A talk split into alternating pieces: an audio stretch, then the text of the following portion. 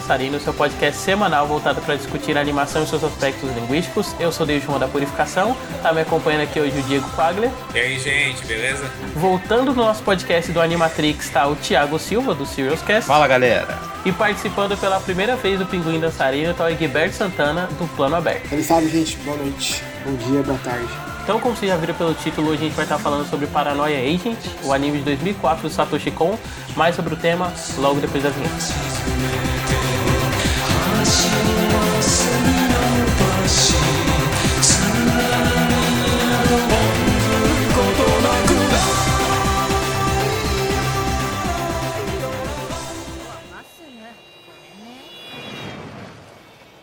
それがえらい渋滞してまして。すいませんが。Então, pra quem não sabe, Paranoia Agent é um anime de 2004 com três episódios, né? Ele é escrito e diri- dirigido pelo Satoshi Kon, que todo mundo já conhece do Perfect Blue, né? Ou se você for mais norme, né? Do Páprica, que é o filme menos legal dele. Então eu queria que o Egberto fizesse a sinopse pra gente. Então, é, falar sobre o plano a gente é bem interessante, né? Porque esse anime, né, de, de, de 30 episódios, de- pelo Sa- Satoshi Kon, ele fala sobre essa presença, né? Que é, um, que é uma certa paranoia que toma conta de, um, de uma cidade, que tem uma forma de um, de um garoto de, de boné, patins e tênis e taco de beisebol, e que ele acaba fazendo algumas vítimas por essa, essa cidade, né? E a gente, como como espectador entrando nessa, nessa parada também, enquanto a gente tenta descobrir se esse realmente se esse menino existe ou não na mente de cada um dos personagens. É basicamente isso que dá pra. sem dar muito spoiler adiante, mas é isso.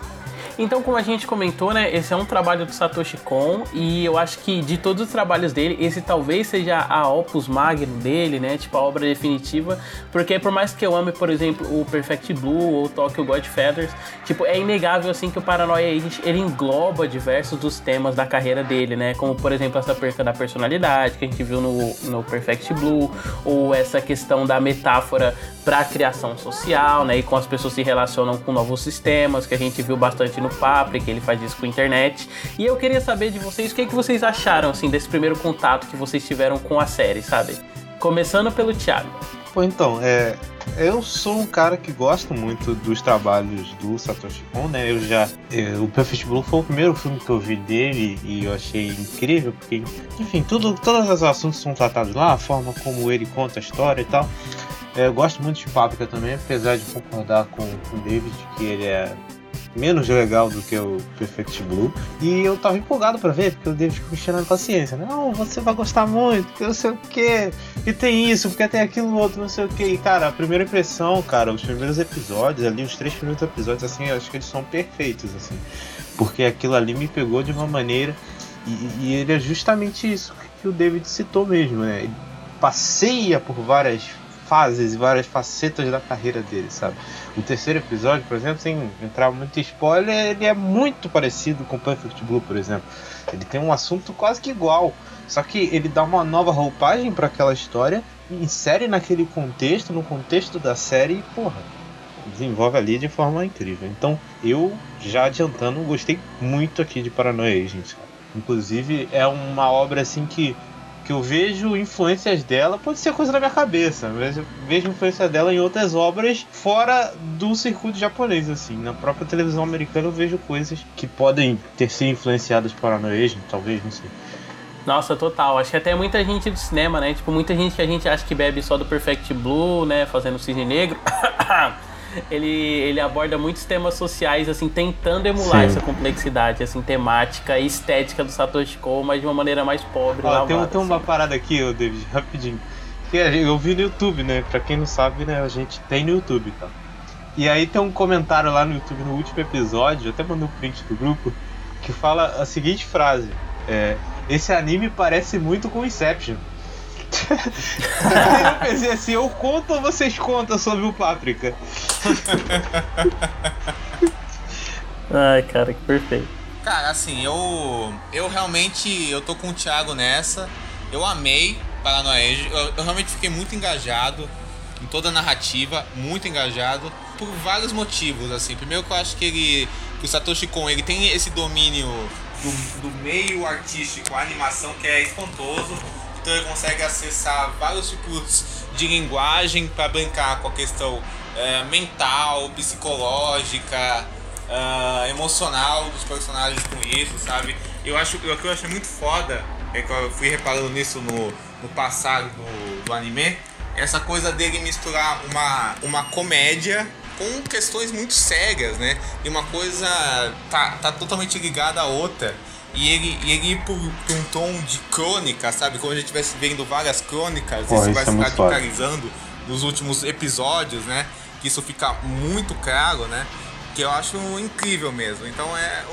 Foi, foi uma baita série pra se assistir, sabe? Assim, e a profundidade que ele consegue com aqueles personagens que ele vai interaçando. Isso que eu achei muito legal também na, na série, sabe? O que eu achei muito foda é a, a forma que ela vai interação os personagens, sabe?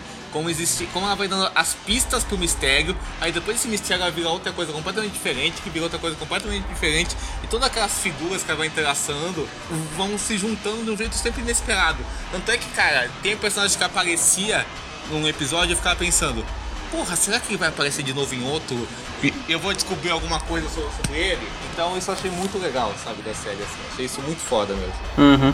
E é legal que isso engloba, né? Tipo, eu comentei como o Paranoia ele, ele transita entre temas do Satoshi Kon, mas não só temas, mas estéticas também, né? Porque apesar de ter essa coisa mais viajada, né? E essa questão da montagem para representar o psicológico dos personagens e tal, que tem tanto no Perfect Blue quanto no Paprika, ele também vai muito para esse lado cômico que ele trabalha no Tokyo Godfathers, né? Que é o único trabalho dele sem uma temática fantástica, assim. E tipo, o humor, ele é essa coisa mais. Eu lembro que um amigo meu definiu bem, que é esse humor brega, sabe? Só de interação de personagem meio cartunesca, essa coisa meio filme do Jack Chan da Sessão da Tarde, Três Ladrões e um Bebê, sabe? O filme do Jack Chan da Sessão da Tarde é uma excelente definição, assim, com, cer com certeza tem.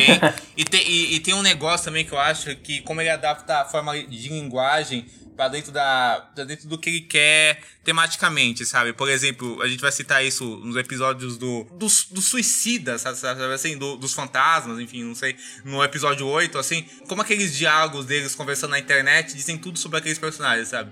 Como aquele tom de humor que ele consegue é tão sofisticado, sabe, assim. E é um humor bobo e a série não se leva a sério, ao mais ao mesmo tempo esse humor consegue para reforçar questões emocionais muito sérias, sabe assim? E as coisas andam juntas, sabe? Não é à toa, sabe assim? Não é, não tá fazendo sarro é, do que ele tá falando, né? E além da profundidade temática, que é muito forte, sabe? Das várias sensações que ele te toca. Enfim, é muito. É, das críticas sociais, enfim, é muito foda mesmo. O Thiago falou que virou uma das coisas favoritas que ele viu recentemente, né? Em off. Virou uma das minhas coisas, eu acho favorita está num top 30 de séries, velho. Porque eu realmente fiquei muito tocado e tô no meu top 3 de anime já adiantando a alegria aí do David. Egberto. É, então, se podia Diego no top 3, porque aqui é um. Aqui é top 1, depois vem o resto. A gente fala a verdade. É, porque é, eu vi o, esse anime faz um bom tempo, né? Faz uns 5 anos, 6 anos. É, gostei bastante. Aí esse ano eu fui, eu fui rever ele, um pouco mais de, de repertório e só cresceu né, ainda mais. É, e uma coisa que eu gosto bastante desse anime é como é, ele, ele, deixa essa, essa meio essa fábula, né? Essa, essa historinha da cidade crescendo, mas tem elementos lá que ficam germinando, ficam crescendo do, em torno dessa, desses personagens e deixa você mais curioso, né? Sim. E vai explorar ainda mais em outros, outros, em outros episódios, né? É, tanto que se a gente pegar só esse, esse, esse primeiro episódio, não tem uma coisa tipo ultra mega foda, assim, que vai. que é bem diferente, assim, né? Ele fecha de, bom, de um, de um jeito legal. Mas você ainda fica pensando, pô, mano, quem, quem é esse cara? Quem, será que ele de verdade? Por que esse, esse Malumi aí? E essa, essa abertura, não? O pior é que eu acho que a gente pega logo no comecinho, na opening. É, a abertura é fantástica uhum. mesmo, com certeza. A abertura é fantástica. A abertura também, encerramento também, né? Acho que é bem diferente, né? A abertura pro encerramento, né? De uma forma bem específica também, né? Tipo... É o ápice da empolgação e a melancolia do final, né? É sempre Exatamente. Assim. Eu lembro quando eu era mais novo, né? E aí eu vi e eu percebi que o encerramento era meio que, tipo, dando um spoiler já sobre o que é a série, né? Sobre esse sonho coletivo que eles estão vivendo, aí tá todo mundo dormindo em volta da Maroni. Eu falei, caralho! Fiquei muito impressionado que essa voz. No começo eu nem, eu nem saquei essas coisas. Eu fiquei tipo, mano, o que que tá acontecendo aqui, velho? Porra é essa? Desculpa o palavrão. De boa falar palavrão aqui? Eu não sei. Não, relaxa. Talvez não. Porra é essa, mano? Que, que, que tem um, um bicho de pelúcia gigante, o pessoal tá dormindo. Gostei vou continuar assistindo esse negócio. É tipo isso, né? É, e. E sobre os filmes dele, de, de, também, eu gosto de todos, assim, tipo. É, um, um, acho que o meu preferido seria o Talk Godfathers. E uma coisa que, que eu pensei agora é que nos longas ele parece experimentar, não que, não que faça isso de forma, de forma melhor do ou melhor, pior e tal, né? Mas é que no anime ele deixa, deixa essa experimentação de forma mais espaçada. Tipo, ele, ele vai aos poucos, né? Aos poucos. É, Agora, nos, é. nos longas é muito direto, assim. Tipo, é muito na cara, assim, né? Ele vai radicalizando, né? Com certeza. Não, é uma escalada, né? Bem exponencial a forma como ele vai inserir os elementos. Ele começa super padrãozão, padrãozão, né? Padrãozão dentro do padrão dele, né? Super ok, não sei o que, tá é. lá aquele cara, esse cara existe ou não, vai escalando, chega no final, né? Final, Monstro mano. da fumaça de Lost, assim, bizarro. Você sabe o que me lembrou? Duas coisas, assim. Me lembrou, me lembrou os últimos episódios de Evangelion, né? Me lembrou, assim, em, algum, em alguns detalhes, me, me lembrou, assim. E me lembrou também David Lynch, assim, algumas coisas do, do Lynch. Uh, especialmente Mulholland Drive. O, os últimos episódios me lembraram o Land Empire e me lembrou os momentos de Twin Peaks, assim. Então achei bem doido isso, assim, sabe? Assim, Sim. Muito doido. Até pelo interesse dele do crônico também, né? E buscar o surrealismo, o, a questão do surrealismo através da vidinha das pessoas também. É, mas eu acho que o mundo a gente devia começar a falar: ah, isso aqui é coniano, essa é Satoshi coniano, e não mais lynchiano. É verdade, Satoshi coniano, sem dúvida nenhuma, né? Ele, ele, ele super pode levar um um, um, uma caracterização assim, né? Com certeza, Guilherme. Não, uma coisa que eu achei muito foda, que eu acho que é um dos temas dela também, é essa questão do da individualidade em choque com o coletivismo, sabe assim, sabe? Porra, isso é foda. De, co de como, as, de como existe aquele coletivo, mas no fundo eles são todos frutos de uma individualidade assim totalmente opressora e assassina, sabe? Não no sentido de matar alguém, Sim. mas no sentido de destruir vida, sabe? Então é. eu acho isso muito foda. É, é, porque isso é uma coisa que eu acho que é recorrente, assim, da. Eu acho não, né? Eu tenho certeza, né? Porque como sommelier, filme de Satoshi Kon, você percebe que o filme dele ele tem sempre esse comentário, assim, né? Sobre o, o Japão, né? Pós a bomba. E sobre esse, conflito, é, sobre esse conflito do capitalismo mesmo e como ele afeta a vida dos japoneses, né? Então, enquanto o pessoal asiático, eles têm essa ideia de uma coletividade melhor definida, né? Eles são seres mais sociais, assim. A gente, como ocidental, a gente tem muito mais essa questão da individualidade né? A gente pega a narrativa americana, por exemplo, a clássica, ela é sempre essa narrativa do indivíduo versus Estado, né? Tipo, o indivíduo ele é o supra-sumo do que se pode chegar, assim, o indivíduo glorificado.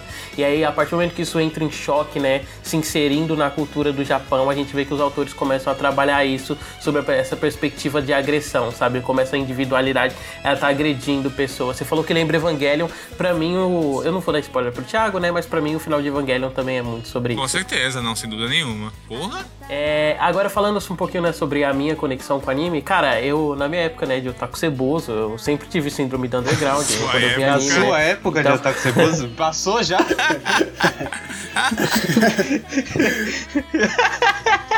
Ah, vai, conta, vai. Mas quando eu era mais, entendeu?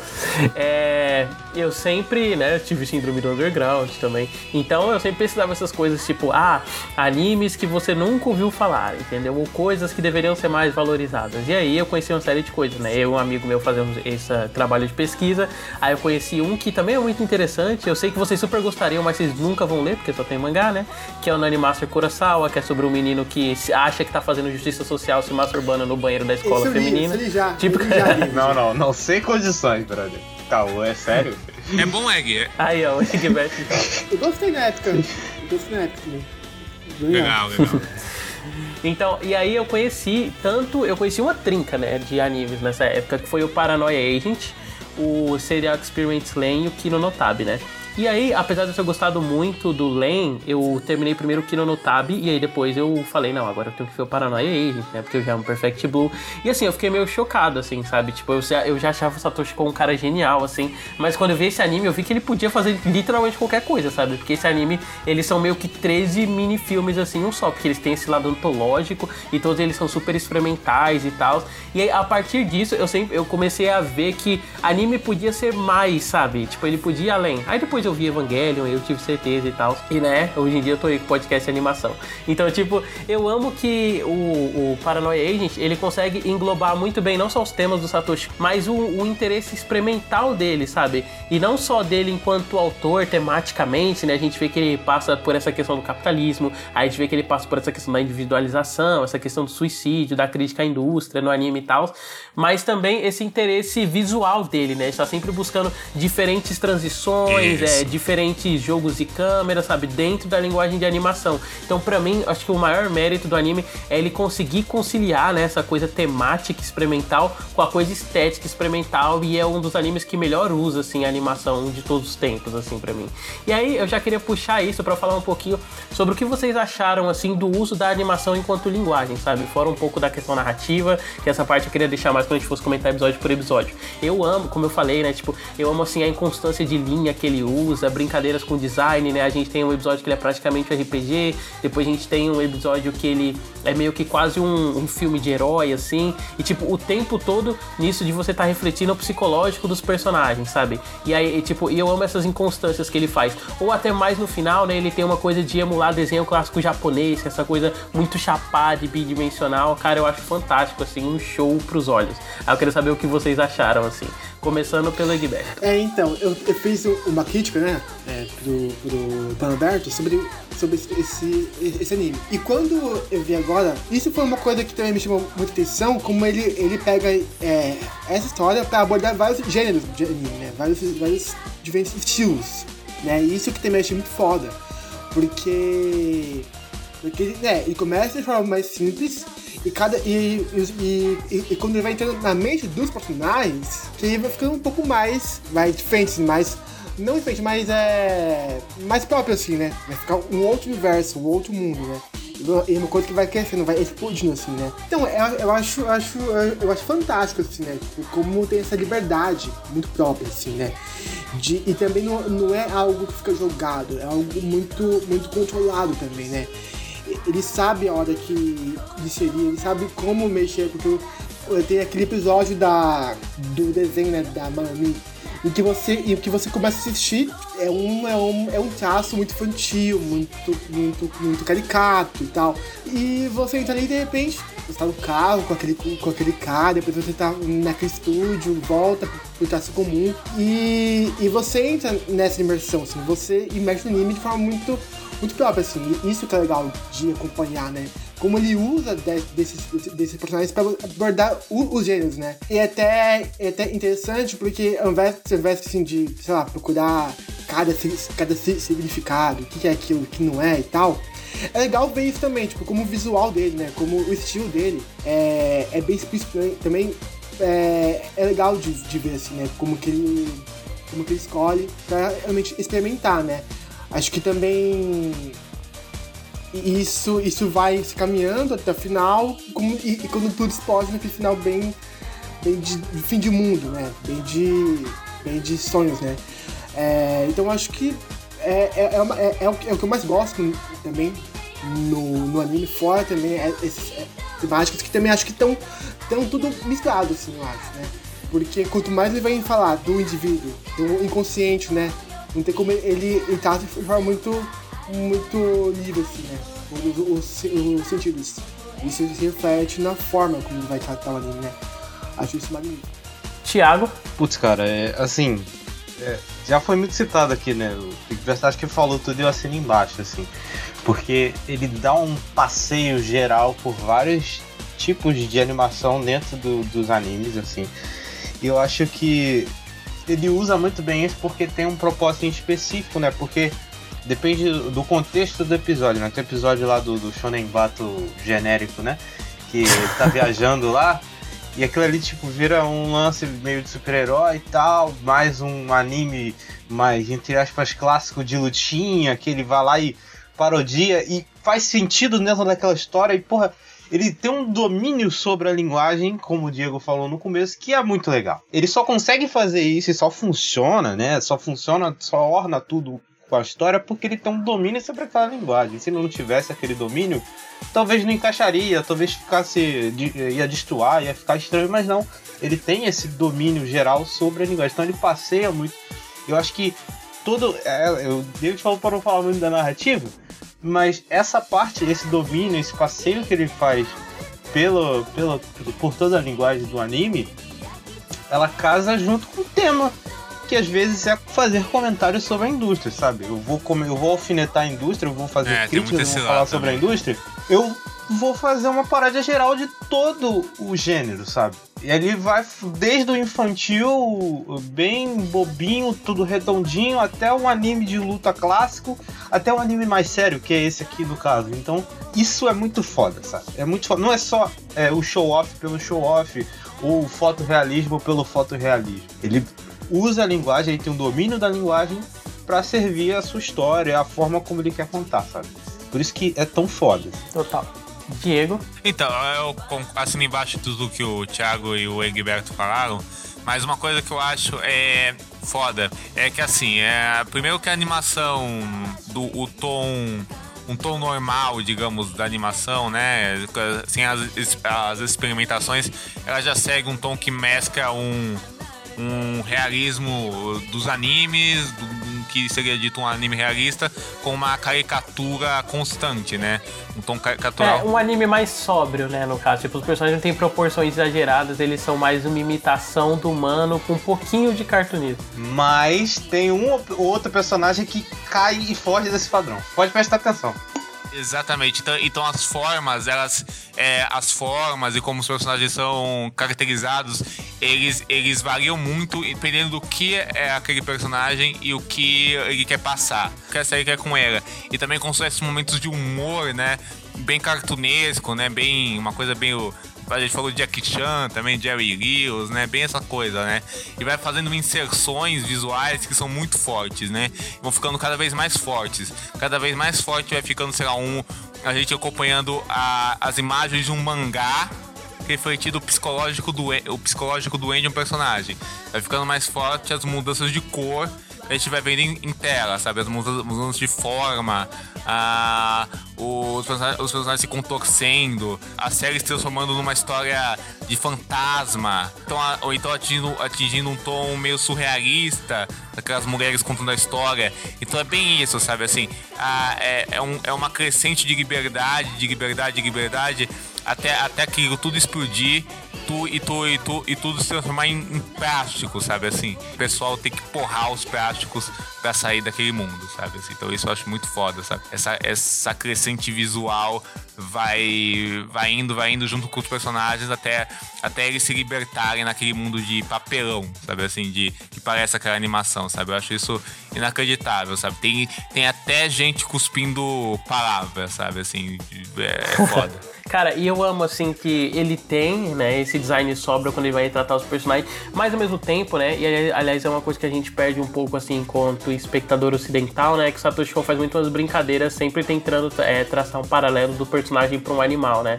Na primeira vez isso tinha ficado um pouco claro para mim, na segunda eu percebi, eu já percebi mais, porque tem um episódio que ele literalmente explicita isso, né, tipo, ele mostra, cara, é, como cada personagem é associado ao animal e tal, mas tem muito uma brincadeira com o nome que a gente acaba perdendo assim, sabe? Com escrita de nome ou com versão japonesa de nome, né? Tanto que eu lembro que a primeira vez que eu tava vendo e eu percebi que o personagem se chamava Zebra e o outro parecia um sapo, eu, ah, agora eu entendi, sabe como é que é e tal.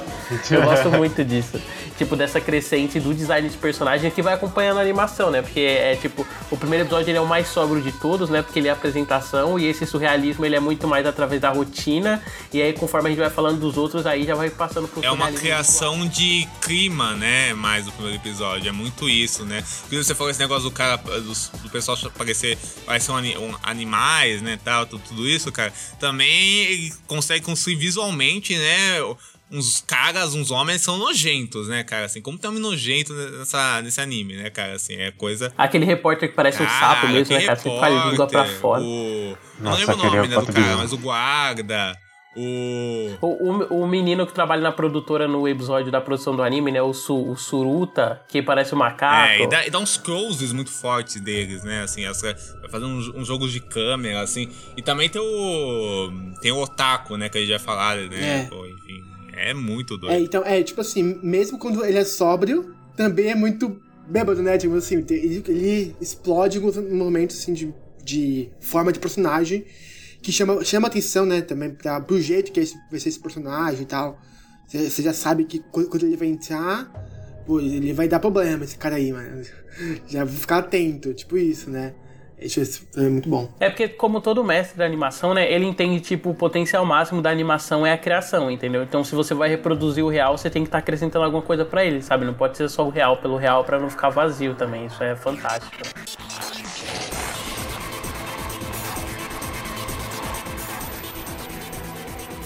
Então é tipo, a gente falou mais cedo, né, sobre vários elementos assim do primeiro episódio. Então já vamos falar um pouquinho sobre ele, né? Tipo, no primeiro episódio a gente é apresentado essa cidade, né? Ela, a gente elogiou isso bastante no podcast do Animatrix, né, que é como que é como o diretor, né, do Beyond, ele anima a cidade com esse aspecto luminoso e a cidade se encontra um calor sufocante. Eu acho que isso também é bem presente aqui, né, no nesse primeiro episódio. E a gente é apresentado pela pra figura do Maromi, né, que é uma figura que a gente acaba vendo assim nela em recorrência aos episódios e tal, até a protagonista ser atacada, né? A protagonista que a gente vê que ela tá passando por um estresse no trabalho, ela, ela criou uma Maromi que virou esse símbolo de popularidade social, assim, quase como uma nova Hello Kitty, assim, no Japão, e ela tá dominando tudo. E até que a personagem, ela é misticamente, não misticamente, né? Mas até que a personagem é atacada, assim, durante uma noite e ela não, e ela deixa de entregar um trabalho dela. Queria saber qual foi a reação de vocês, assim, nesse primeiro contato com o anime. Começando pelo Thiago. É, cara, então, já como eu adiantei já, né, anteriormente, eu esse primeiro episódio, ele me pescou muito. E eu fiquei justamente interessado por essa parte de é, ele começa ele começa com, com o final, né? Engraçado isso também, né? Ele começa falando ali sobre a cidade. Ele mostra as pessoas vivendo, a loucura da cidade e tal, não sei o que, a sociedade, pá. E aí ele começa a entrar no escopo da personagem, introduzir ali o, o, o mistério, né? Para depois despirocar. O começo é que a, a, personagem já é interessante, né? Ela já é, é enigmática. É, o episódio introduz ela, você já vê que ela é uma pessoa não muito normal, assim, digamos assim, ela é meio triste e tal. Tem esse personagem que ele é diferente, né? É, a gente falou do, do, design dos personagens, que ele segue um, um padrão mais voltado para o realismo, e chega aí nesse personagem, ele foge desse padrão junto com outros também, mas o, o, o né, que o bichinho, ele foge, ele dá uma destoada, até a cor dele, né, a cor do anime geralmente é mais, é uma cor mais sóbria e tal, e chega no, no, no personagem um rosa, assim, bem fortão e tal, e você já fica interessado por aquilo ali, sabe, e, e junto com a figura do, do, do Shonen lá, do, do moleque que, que ataca ela no, no começo do primeiro episódio, a série te engana, né? Porque ela finge que você vai ser uma coisa mais padrãozona e eu achava que ia ser, porque eu não sabia de nada, né, da história. E aí com o tempo você vai descobrindo que, na verdade, ela brinca muito com, com o que é real ou não é, se, se é. aquilo aconteceu ou não e tal. Então, esse começo é, você já vê que, que tem um potencial ali, sabe? É um primeiro episódio que, que funciona muito bem, sabe? Uhum. Diego? Então, acho que consegue, como eu falei, criar o clima o clima da personagem. Não sei se, ela, se eu diga que ela é a. É, né? A protagonista, né? Da, do anime. Sim, né? a Tsukiko. É, é, é, a, é, uma, é, a, protagonista, vai, vamos dizer, central do anime. É, então eu acho que ele consegue criar o clima dela, de como o clima dela vai pra cidade, e o clima da cidade vai pra ela, né? Do mesmo jeito que, sei lá, essa coisa que o Thiago falou o que é verdade, o que é mentira, como as coisas se misturam, né? Uma hora você acha que é verdade, outra hora você acha que é mentira, outra hora você acha que tanto a verdade quanto a mentira são a mesma coisa, né? Você acha que a realidade o sonho é a mesma parada, né? Uma hora, né? Então acho que o episódio começa a te fazer criar, colocar sementes dessas dúvidas na sua cabeça, te mostra todo o Diego, você concorda comigo? Eu pode, talvez seja coisa da minha cabeça, não. Você concorda comigo que é, eu lembrei muito de Leftovers nessa Sim, parte, assim, tipo. Eu lembrei de Leftovers. O que é real ou não é. Exato, exato. É, aquilo ali rolou ou não rolou, tá? O que essa brincadeira da realidade do sonho assim me lembrou muito. Lembra, lembra assim, vários fiquei, momentos, inclusive, eu diria. Fiquei muito assim, pescado. com certeza, cara, assim, né, nessa, nessa brincadeira assim do que do que é verdade e do que é mentira, sabe? E nessa coisa de lembrar, eu acho que, que o, ele tem um certo lugar que a gente vai é, que a série vai aderindo um, um tom de crônica que a gente vai falar cada vez mais que eu acho que essa crítica social que ela já pincela nesse começo me lembra até uma coisa, tipo, podia estar um, num conto do Nas Rodrigues, sabe? Essa coisa, ai, a mídia se voltando contra a menina, ela, ela recebendo, ela recebendo hate, ela pensando nos colegas de trabalho dela, toda essa questão de crítica social que já aparece um pouco aqui, essa questão do trabalho, se voltando no, nos ombros dela, sabe? Ela tem que repetir um sucesso. Por que, que ela é introvertida desse jeito?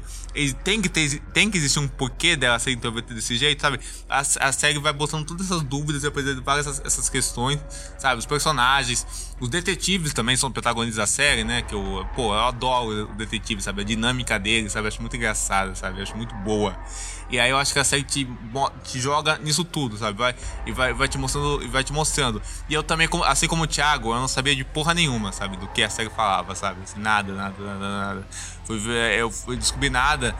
E aí eu fiquei pensando, o que será que é esse. esse Shonen Battle, assim? É, falei certo o nome dele? Falou. Aí, o que, que, que é esse? O que, que é Iro? Será que ele é uma pessoa?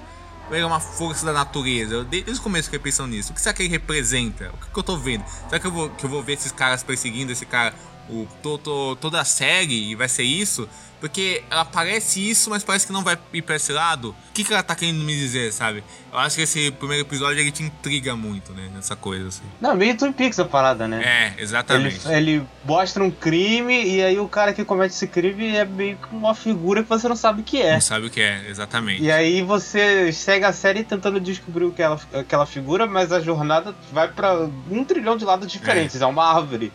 Ela vai se espalhando, entendeu? Então, exatamente. Então, Rigberto? É, eu vi agora há pouco um comentário no Letterboxd que, que falava assim, This is by Twin Peaks. Sabe pra... também, eu não vi Twin Peaks, mas boto fé. É, eu gosto muito também desse episódio e, e como... É, e uma coisa que fiquei pensando assim, nossa, o que é isso, o que é isso, o que é isso? Foi como os velhos que aparecem, né? Aquela velha que tá lá naquela cidade lá, né? Na, naquela rua e o, e o maluco do hospital, né? Tá, que tá dizendo alguma coisa no, chão, assim, com giz, né? Caraca, esse negócio do velho é foda. Daí, só ele dá um outro podcast, eu acho. E já me pegou logo no começo, né? Quando o pessoal tá lá falando no celular e tal, já começa a criar um clima, né? Que tem, o Diego fala. É. Mas. Mas, é, mas é, é, é muito legal também, né? Como, como ele, ele, ele faz esse clima de fábula, esse clima de historinha mesmo, né? De, daquela inveja que elas têm dela e tal. É.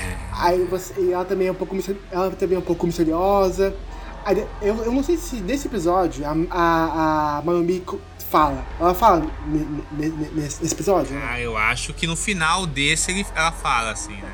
Essa é outra coisa que fica tipo, despertando a nossa atenção, assim, mano, porque será, será que a Rami tá falando de verdade? O que que é? Não, não tá, né? Mas fica. Cria essa, esse, esse sinal, assim, que te, que te que, que capturou nossa atenção, né? E até porque o final também, né? Quando ela é baqueada, assim, né? Pelo, pelo Shambato, né? E aquela sombra. É algo que vai se repetindo, né? Tipo, isso que é interessante porque a gente sabe.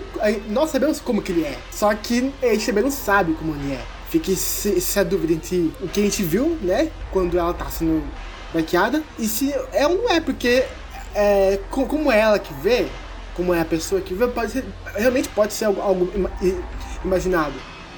Sim, sim. Aliás, isso é um outro paralelo que é bem forte com o Twin Peaks, né? Porque tal como o Twin Peaks, a gente tem aqui o Shonen Bato como lá o Bob, né? E aí tem um momento que você tem uma revelação explícita, né? Você tá vendo exatamente como ele é, mas a série nunca deixa de construir ele enquanto uma figura, sabe? Então ele continua aparecendo indiretamente, assim, isso. e com outras conotações enquanto você tá vendo. Não, e, e uma coisa que eu acho que o Egg falou que é muito certa, essa coisa de você não lembrar também essa coisa de você fabricar coisa na sua cabeça assim nem perceber, né? Isso aí rola direto, né? Assim, de, memória fabricada, assim, você nem se tocar nisso. E eu acho que a série também, ela fala, ela fala de um negócio que eu acho que é, que é muito forte. Que às vezes uma mentira, isso, isso, isso inclusive é um tema de vários episódios, né? Uma mentira tão repetida vira uma verdade. Sim, né? vira, assim, vira é... essa histeria coletiva, né? É, exatamente. Uhum. E aí, já falando em histeria coletiva, né? Já vamos pular pro segundo episódio em que a gente conhece o It, que é um simpático e popular menino da escola, né? Que ele é conhecido por ser o gostosão, joga beisebol e tal. E ele começa a sentir ciúme de um menino gordinho da escola dele. E aí tudo na vida muda depois que a protagonista, né, a Tsukiko é atacada pelo Shonen Bato e a descrição do Shonen Bato ela casa exatamente com a do Ichi. E aí depois disso o Ichi tem essa mudança de status quo na escola, né? Todo mundo começa a rejeitar ele e abraçar o novo aluno, né? E aí isso acarreta no ciúme dele e numa histeria coletiva assim das pessoas para cima dele, em que ele vai sendo cada vez mais excluído, ele vai quase perdendo a identidade dele assim em prol do coletivo que tá negando aquilo para ele. Aí eu queria saber o que vocês acham do episódio, né? Mas não eu vou adiantar assim que eu adoro esse episódio, sabe? Eu acho que ele transita entre o humor e o suspense assim muito bem. E nesse o Satoshi Kon já joga logo foda-se assim, né, pra animação.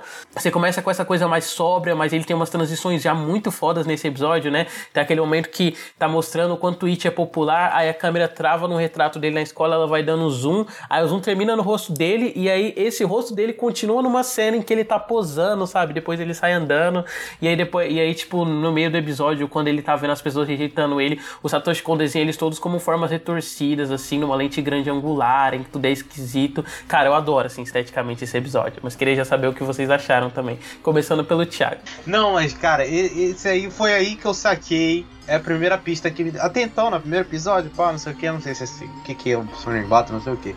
A partir daí eu já comecei a me ligar, tá, o Shonen Bato, ele é um cara que ele gosta de gente paranoica. Entendi o nome do anime, tá aí o nome, hein? Veio aí, hein? Entendi, cara, porque... É... Primeiro que eu odeio esse moleque, o moleque tá roubado. Né? Pelo amor de Deus, assim, eu, eu, eu, eu, eu assisti esse episódio com ódio no coração, sabe? Muito, sabe, cara? Não, quando o Shonen Bato atacou ele, eu dei graças a Deus. Não, eu tava torcendo pra ele ser o Shonen Bato, diga-se de passagem porque esse moleque é insuportável. Mas é muito legal como o episódio vai construir. Primeiro ele introduz esse moleque e ele claramente fala: esse moleque é um pau no cu. É isso. O moleque é um otário, não sei o que.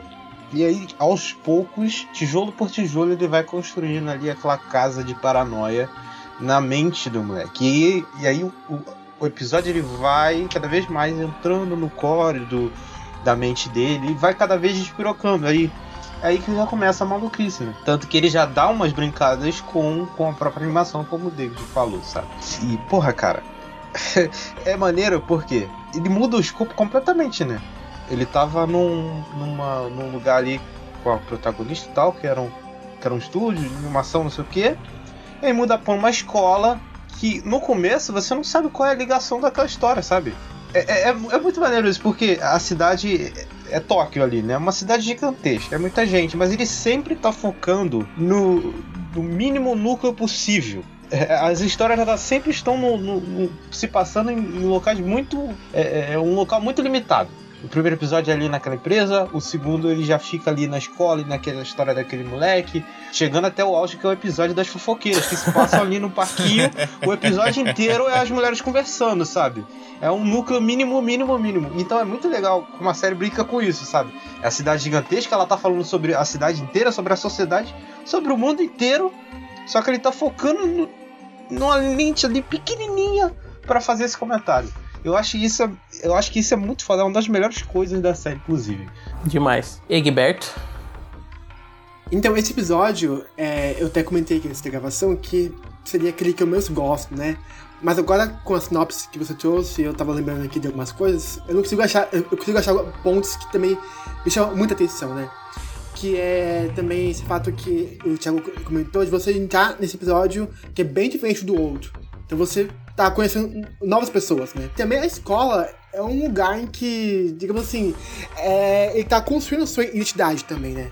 É um momento da nossa fase que a gente tá construindo a nossa identidade. Então, é muito forte isso. Isso é, isso é bacana de como que, de como que ele, ele trata, é, dentro desse estigma, muito, digamos assim, uma disputa de, de presidente do, do, do Grêmio, né? É algo muito pequeno, mas que pro personagem já é algo enorme, assim, tipo, é, é pra ele representar tudo aquilo. Poderia muito bem ser uma trama muito comum de algum anime mais padrão, assim. Só que, só que normalmente, né, como ele constrói isso a partir da linguagem, né?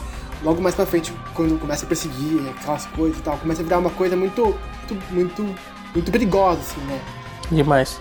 Aliás, esse negócio de como ele constrói a escola e tal, a importância daquilo, tipo, o, o, nome do protagonista também gira em torno disso, né? Porque ele é o It, né? E aí em japonês ele é. It é, o, é a codificação para número um, assim. Então, tipo, ele já se apresenta assim, como, ah, eu sou o It, sabe? Eu sou o número um em tudo. Então, tipo, tudo que tire ele desse lugar já é uma coisa que incomoda ele, assim, por natureza. É só, essa parte não tinha sacado, mas realmente, né? Já outro símbolo aí. Não, é real. E é isso, eu acho, eu, eu acho esse também um. um agora, eu não, agora eu também não sei qual seria aquele. O meu, o meu episódio menos favorito, né? Acho que não teria. Que acho que eu curto todos, né, agora. Diego. Ah, eu adoro esse episódio. Na verdade, cara, todos os episódios eu acho que são de ótimos pra obras-primas, sabe? Assim, todos, assim, sabe? Eu não. Não consigo ver nenhum que é meio abaixo disso. Esse aí eu acho ótimo. Porque, cara, pegando várias coisas que o Egg e o Thiago falaram, cara. O, primeiro que o protagonista, né? O, o né? É, que é um menino escrotíssimo, né? Assim, é um menino que você tem ódio dele, né? Eu vi muito ódio dele. E acho que todo mundo estudou com alguém do, no colégio assim, né? Um menino popularzão, que se dá bem com todo mundo, que vai bem nos esportes, vai bem nas, nas provas. Mas você vê que o charme dele é totalmente artificial, é de mentira. E, na verdade, ele é só condescendente e é um escroto, né? Assim, né? Assim, na verdade, é um cara totalmente egocêntrico, que só pensa na imagem dele e é um ser meio desprezível, assim, né? Isso foi muito específico, tá tudo bem, amiga? Não, eu tô falando do personagem. É a, a, o anime desenvolve essas caracterizações dele, né? Mas então, mas ele é isso, né? Ele é tipo o, o Light Yagami, né? Do, do Death Note, né? É, na verdade é muito, né? E, e assim. Peraí, Diego, a gente tá falando de anime bom. Não, tô falando é tipo, não que é igual. tô zoando, pô. Sei, eu sei, eu sei, eu sei. Mas, cara, então é muito isso, é muito isso. E eu acho que o jeito que ele te coloca na pele desse protagonista, que é uma pessoa ruim, vivendo situações horríveis, e, e, e, ao mesmo tempo a gente se comover com isso, mas nem por isso ele deixa de ser ruim. Pelo contrário, ele só vai enlouquecendo mais e mais, né? Tipo assim, é, no relacionamento dele com, com o menino gordinho. Inclusive, eu fiquei muito na dúvida se o menino gordinho era realmente uma pessoa legal ou se ele realmente tava fudendo o cara, né? Assim, né? muito na dúvida, assim, É, isso, isso é muito bom, sabe? Como a gente coloca realmente na pele daquela situação daqueles personagens, sabe? É muito bem escrito. E eu acho, cara, assim, que essas questões de linguagem, é, questões assim, práticas ah, do anime, acho muito foda como é tipo o. Ele é o anti-Ferris Bueller, né? Porque tipo, ele para, ele fala pra câmera, só que aí ele solta o demônio que ele é, né? Assim, né? Ele solta a pessoa pequena, mesquinha que ele é, né? Assim, né? Que o menino tá tentando ajudar ele e ele, né, culpa o menino, né? né? Quer ver, fala mal dele, chama de gordo, né? É, é, muito forte isso, né? E é muito forte esse tom, esse tom de loucura que vai crescendo, crescendo, até que as casas, as formas, as pessoas se contorcem diante da mente dele, né? Assim. E, e aí, cara, eu fiquei muito na dúvida. O que, que, é, que, que é essa porra desse menino que bate nos outros representa, sabe? Assim. Será que, será que é uma libertação? Porque ele liberta, né, também, né? Assim, ele libertou o cara do caos que tá vendo na escola, né? Ele nem queria admitir que ele tava sofrendo bullying. Então eu comecei a pensar, será que. Será que o, que o, que o, que o, que o Shonen Bato ele é uma força libertadora? Ele é uma força heróica ou ele é satanás, sabe? Assim, o que, que ele é, sabe? O que, é? Ele pode, pode ser os dois, do, do, mesmo jeito que o menino é vítima e é, e é opressor, né? Eu acho que essa, essa série coloca várias dessas dúvidas na nossa cabeça, sabe? Assim, o que tá acontecendo? O que, que, que, que, que, que tudo isso é, sabe? E aí também tem um negócio que o Thiago falou, né? Desses cruzamentos, né? Que esses cruzamentos são muito orgânicos, né, cara? Assim, o jeito que a SEG consegue juntar aqueles personagens todos é, é muito orgânico, sabe? Todos eles fazem parte do microcosmo, essas coincidências, sabe? É muito orgânico sem ser uma coisa meio Babel, sabe? Assim, meio jogada. Então acho que isso é, é, é, muito foda, sabe? Eu fiquei muito. Nesse episódio eu falei, nossa, realmente eu tô vendo um negócio especial que eu não sei pra onde vai, sabe? Eu tô gostando disso. É, e essa chave também do Palmar, libertar ou não, é muito legal, porque Talvez isso é um dos pontos chaves, né? Porque quando você, você é baixado pelo, pelo aquele taco, você fica livre das responsabilidades, né?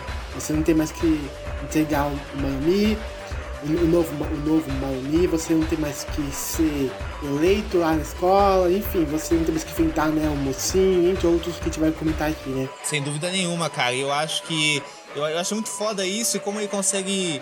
Tipo, ele, ele te engana muito, né? Porque, por exemplo, tem uma parte que que a gente acha que a vida do Steve voltou ao normal e agora é popular de novo, e na verdade ele só tá vendo um vídeo do passado dele, né?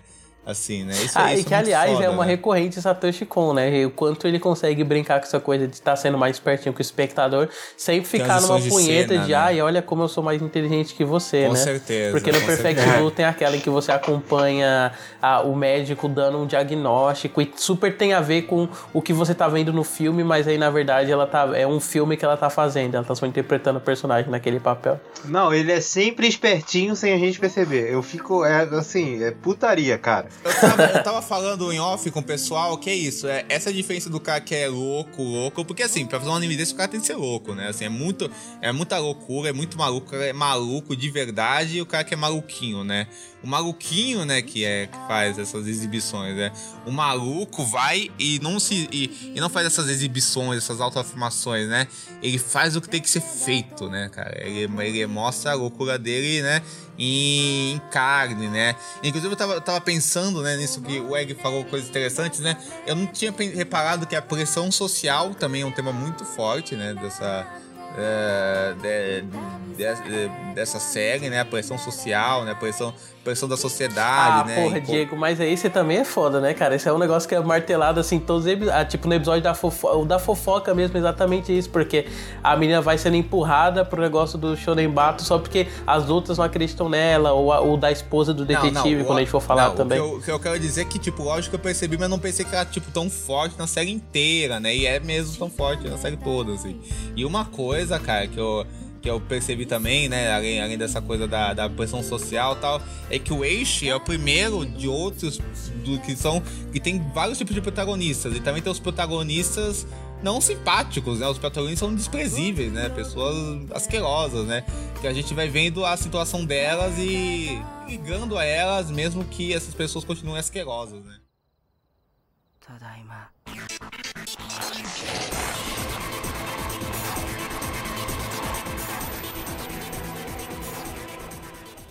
E aí, né, já aproveitando, indo pro terceiro episódio, né, que é o que o Thiago comentou mais cedo, que é o que a gente melhor estabelece esse paralelo no Perfect Blue, a partir desse a gente já tem uma noção muito maior, assim, né, dessa noção da histeria e de como ela tá correlacionando os personagens, né, porque a protagonista desse episódio, ela também é a professora do It. E aí, eu queria que o Diego começasse a falar pra gente um pouquinho sobre esse episódio, aproveitar que ele tá falando aí. Não, esse episódio é espetacular também. É, eu, eu vendo, faz tempo que eu não vejo Perfect Blue, hein? Muito tempo, assim. Mas eu vendo, foi o que eu mais lembrei dele, assim, com certeza, assim. Porque a relação é muito óbvia, né? Essa, essa coisa da mulher que de dia é uma. É, é, trabalha na universidade lá, estagiando tal, não sei o que, assistência, né? E aí, e aí dá, dá aula pro It, não sei o que, né? E de noite é uma prostituta, né? Assim, né? E tem essa. Essa, essa vida dupla e de como essa, essas vidas vão, vão se misturando até que a pressão é, é tanta que, que ela perde controle dela mesma e do seu próprio corpo, sabe? Da sua própria mente, sabe assim? E a verdade e a mentira dividem ela em duas, né? Isso é muito forte, né? É um episódio muito forte, me lembrou também muito. Pô, me lembrou várias coisas. Me lembrou Moon Drive, me lembrou a dupla vida de Veronique lá do Kerovski, sabe? Acho que é um episódio que, que meio que abraça essa questão psicológica, essa questão da. de você tá vendo um processo meio infernal, sabe? Da, da psicologia da, daquela pessoa, sabe? Dela se de, se autodestruindo mesmo, sabe? A, a, a mente da, da, daquela, da, daquela mulher, né? Ela vai, ela vai se, auto, se autodestruindo, se, se, se autodestruindo até um ponto de que o. O, o, o Shonen aparece novamente com uma, com uma espécie de estranho alívio sabe? Assim? É, dessa vez ele aparece mais como um agente normalizador, né? Assim, tipo, é, não que nas outras vezes não seja, mas nessa é mais explícito, assim, o quanto a pessoa tá fragmentada e a presença dele leva a pessoa para uma questão de uma paz, de uma estabilidade social, que é o que ela Exato, buscava, assim. Não, exatamente. E o quanto é nessa né, e, e, e, e, como ela vai percebendo que ela perdeu o controle dessa mentira dela, né? É, dessa, dessa vida dupla dela, assim. E, e, e, e, acho muito bacana que é o Satoshi Kon foge de um ditatismo de explicar ah, por que, que ela é prostituta, ah, quem é ela, passado dela, ele não sabe nada disso, né? E acaba nunca ficando sabendo o passado dessa personagem especificamente. E quando ele revela o passado de algum personagem, é porque é uma coisa muito constante na trama, né? Pra, pra pulsar um ponto da trama. E aí, conforme é, essa viagem na, na vida dela fica mais explícita, até as cores do anime vão, vão, vão mudando para expressar essa, essa quebra mental dela. Então eu acho muito forte esse episódio. Ah, e tem a crítica dele ao taco também, né? Que eu, eu lembrei disso agora. Tem a crítica dele ao taco, né? Também, né? Que é o cara que só, só consegue gozar olhando pra, pras personagens, né? Isso aí se identifica, isso aí se é intensifica depois. É, é nesse, nesse aí, é nesse aí. É que nesse, é, tipo assim, depois tem um episódio que é só sobre isso, né? Sobre a sua relação de uma pessoa que é otaku e mais velha. Mas nessa já tem uma dica de que ele vai pincelar esse tema. Exatamente. Quando a, ela exatamente. tá de prostituta, um dos clientes dela é, transa com ela, mas falando só com as bonecas que ele tem em casa. Ah, vi agora, é verdade. Egberto. Opa. Mas então, é, esse terceiro episódio, gosto muito que ele é o mais sério, né? Digamos, não mais sério, mas até aquele momento ele é mais sério mesmo, mais sóbrio, mais drama, mais drama mesmo, mais triste também, triste. Porque ele sai daquela coisa mais escolar, ainda que no final do 2 deu uma, uma despirocada lá. E você, você também faz aquela, aquela conexão, que é, é, aquela menina que cuida dele, né? Do It. Uhum. E é bacana aqui que eu acho que é, ao invés dele brincar um pouco mais com a linguagem, ele, ele brinca mais com o tempo, brinca mais com a, com a evolução daquela pessoa, assim. É muito rápido também, tipo, um só episódio, ele constrói tanto o, o descontentamento que ela tem com ela mesma, né? Tipo, ela, ela já ela, ela, ela, não quer mais ser aquilo. E nós já entendemos o quanto aquilo tá ferrando com ela também um pouco. E depois no último ato ele, ele faz essas, essas duas pessoas, né? Estão dentro de essas, essas duas personas, né? Aliás, revendo assim, eu pensei, são duas pessoas mesmo ou são três? Porque, né, tipo, se a gente for pegar as cenas em que ela tá sendo confrontada, a gente vê ela com a peruca, né? Tipo, com a peruca, cabelo mais curto, assim, prostituta. Mas o tempo todo a gente tem aquela outra versão Sim. dela com cabelo longo preto, né? Que é quase uma, uma acompanhante de luxo. E aí na cena que ela tá sendo confrontada, ela não tá só ela e a versão dela com cabelo curto colorido. A gente também vê muito, muitos feixes dela discutindo com essa versão dela do cabelo preto. Eu fiquei em dúvida se na verdade não seria um caso de múltipla personalidade. Tipo, não só duas, sabe? Mas até três, assim. Olha só. Essa parte eu não tinha pegado aqui, também tinha uma, uma terceira. Mas aí, entrando na questão de ser múltiplas, né? Que já, já é o, o ponto central. E isso que é bacana, né? Porque ele, digamos assim, acho que isso não é um bom, uma, algo bom de se fazer, mas isso, isso não ia certo, eu acho, em um filme de pessoas reais, assim, né? Acho que não ficar um bom tom assim, né? Uhum. E ele constrói isso de uma, de, uma, de uma forma bem legal, porque é muito rápido assim a montagem. Numa cena, a voz muda, na outra, outra voz também tem o visual. Né? E no final ainda fica muito agitado, assim, fica muito. Também acho que o Diego falou também, isso da, da, das cores, né? Tá de noite, tá as luzes, isso também implica muito. E acho isso, acho isso muito legal pra você emergir mesmo, né?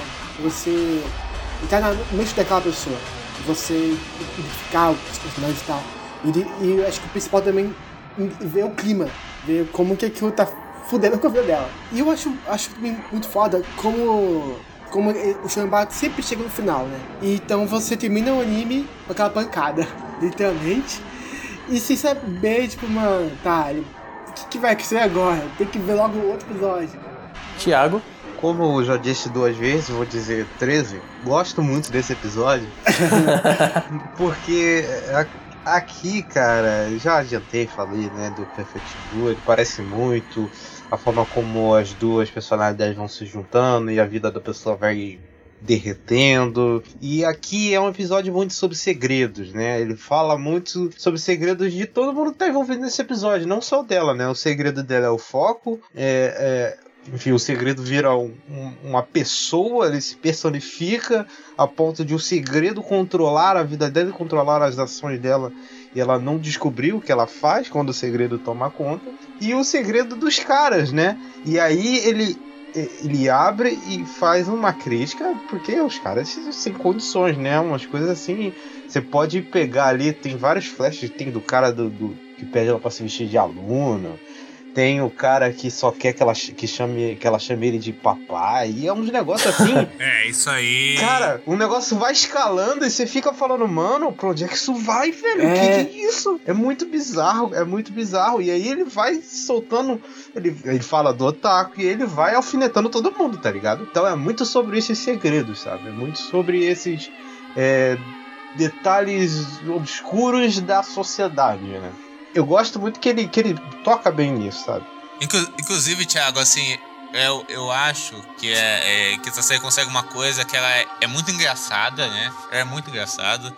Mas ela também ela consegue ir na ferida de, de, de, de tabus mesmo, assim, e que, e que, e, e, e questões bem doentias da sociedade que não são muito comentados, sabe? Assim, a série vai escalonando para isso de um jeito até muito assustador, é muito pesada nisso, mas de um jeito que nunca é sensacionalista, sabe? Que sempre é para revelar esse mal-estar social esse mal social, sabe? E, e eu diria que um dos grandes temas de crítica da série inteira, não só desse episódio, é a feixização, cara.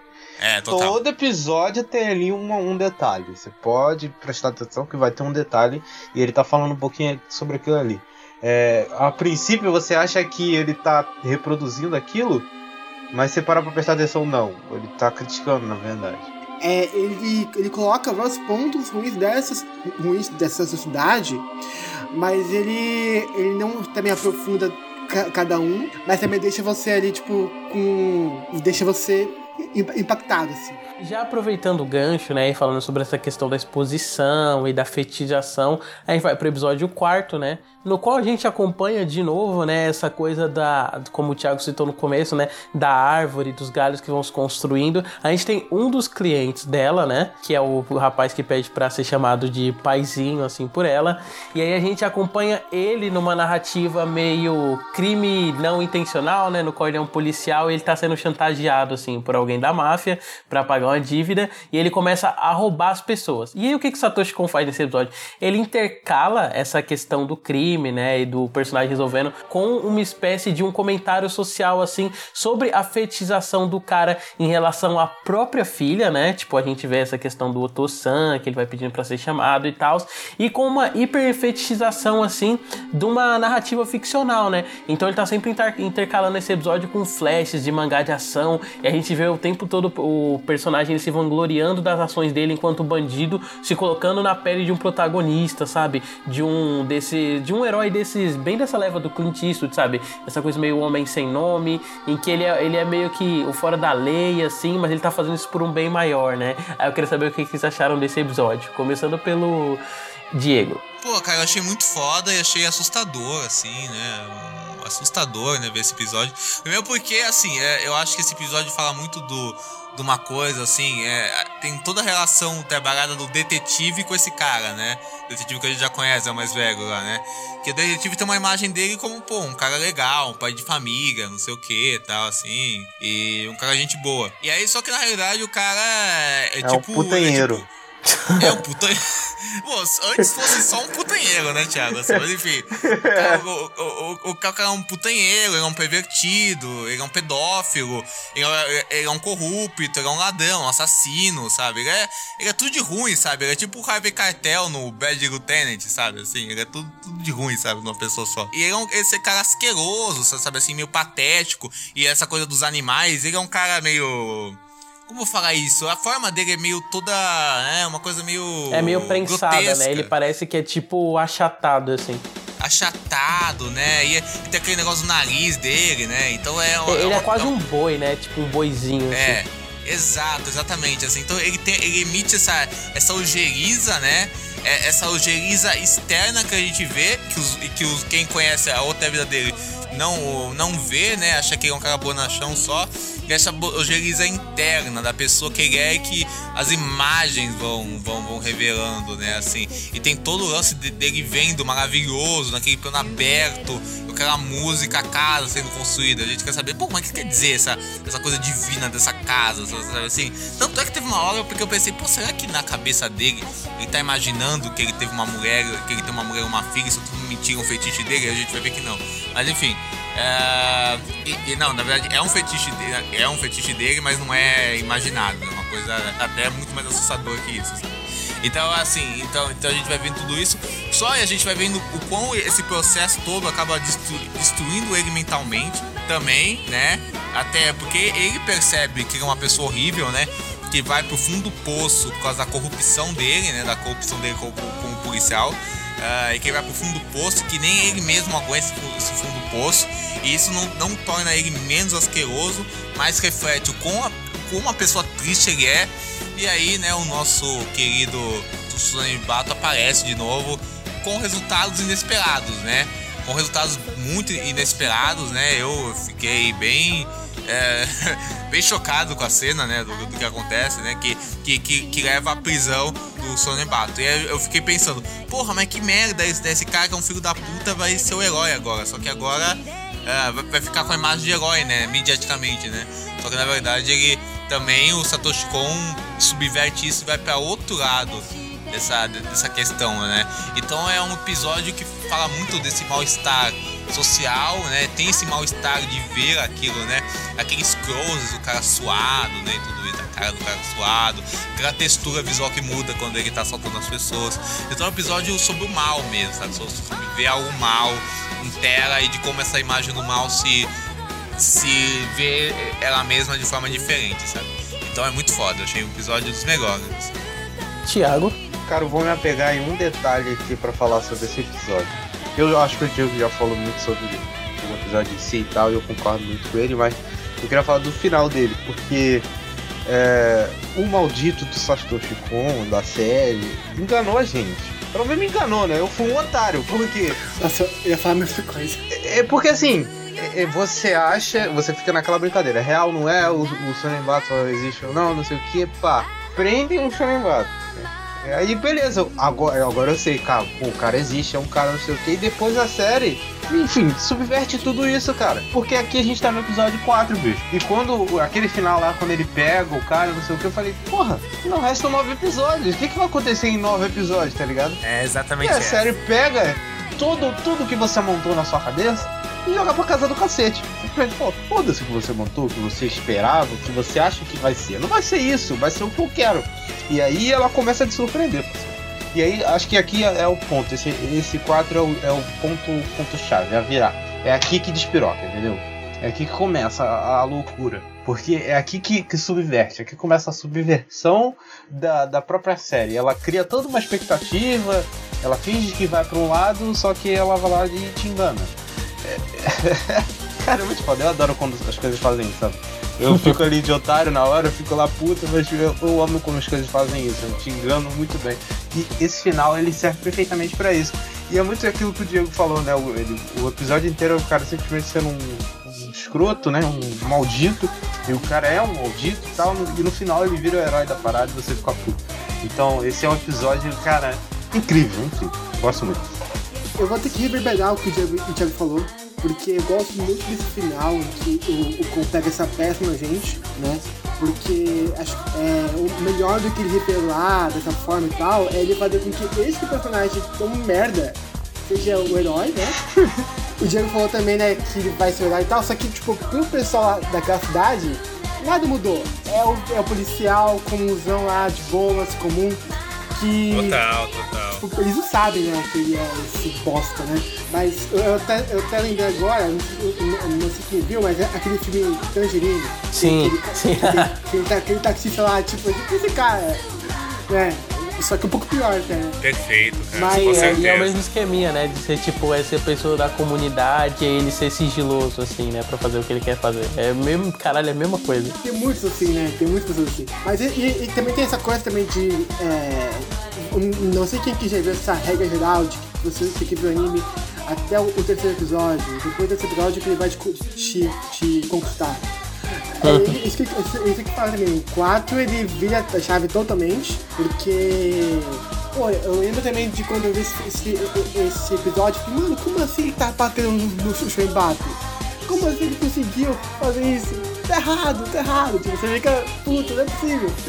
E cria toda essa trama, essa trama de máfia, que, que eu acho legal também, que é uma, é uma, eu gosto que o Kon, ele vai a fundo na trama que ele cria. Ele vai, ele vai a fundo nessa apelação. Não, é só pra, falar, só pra falar rapidinho, um parênteses, que eu achei perfeito que você falou, porque realmente ele, no, nas histórias, ele vai fundo no universo específico de cada personagem, sabe assim?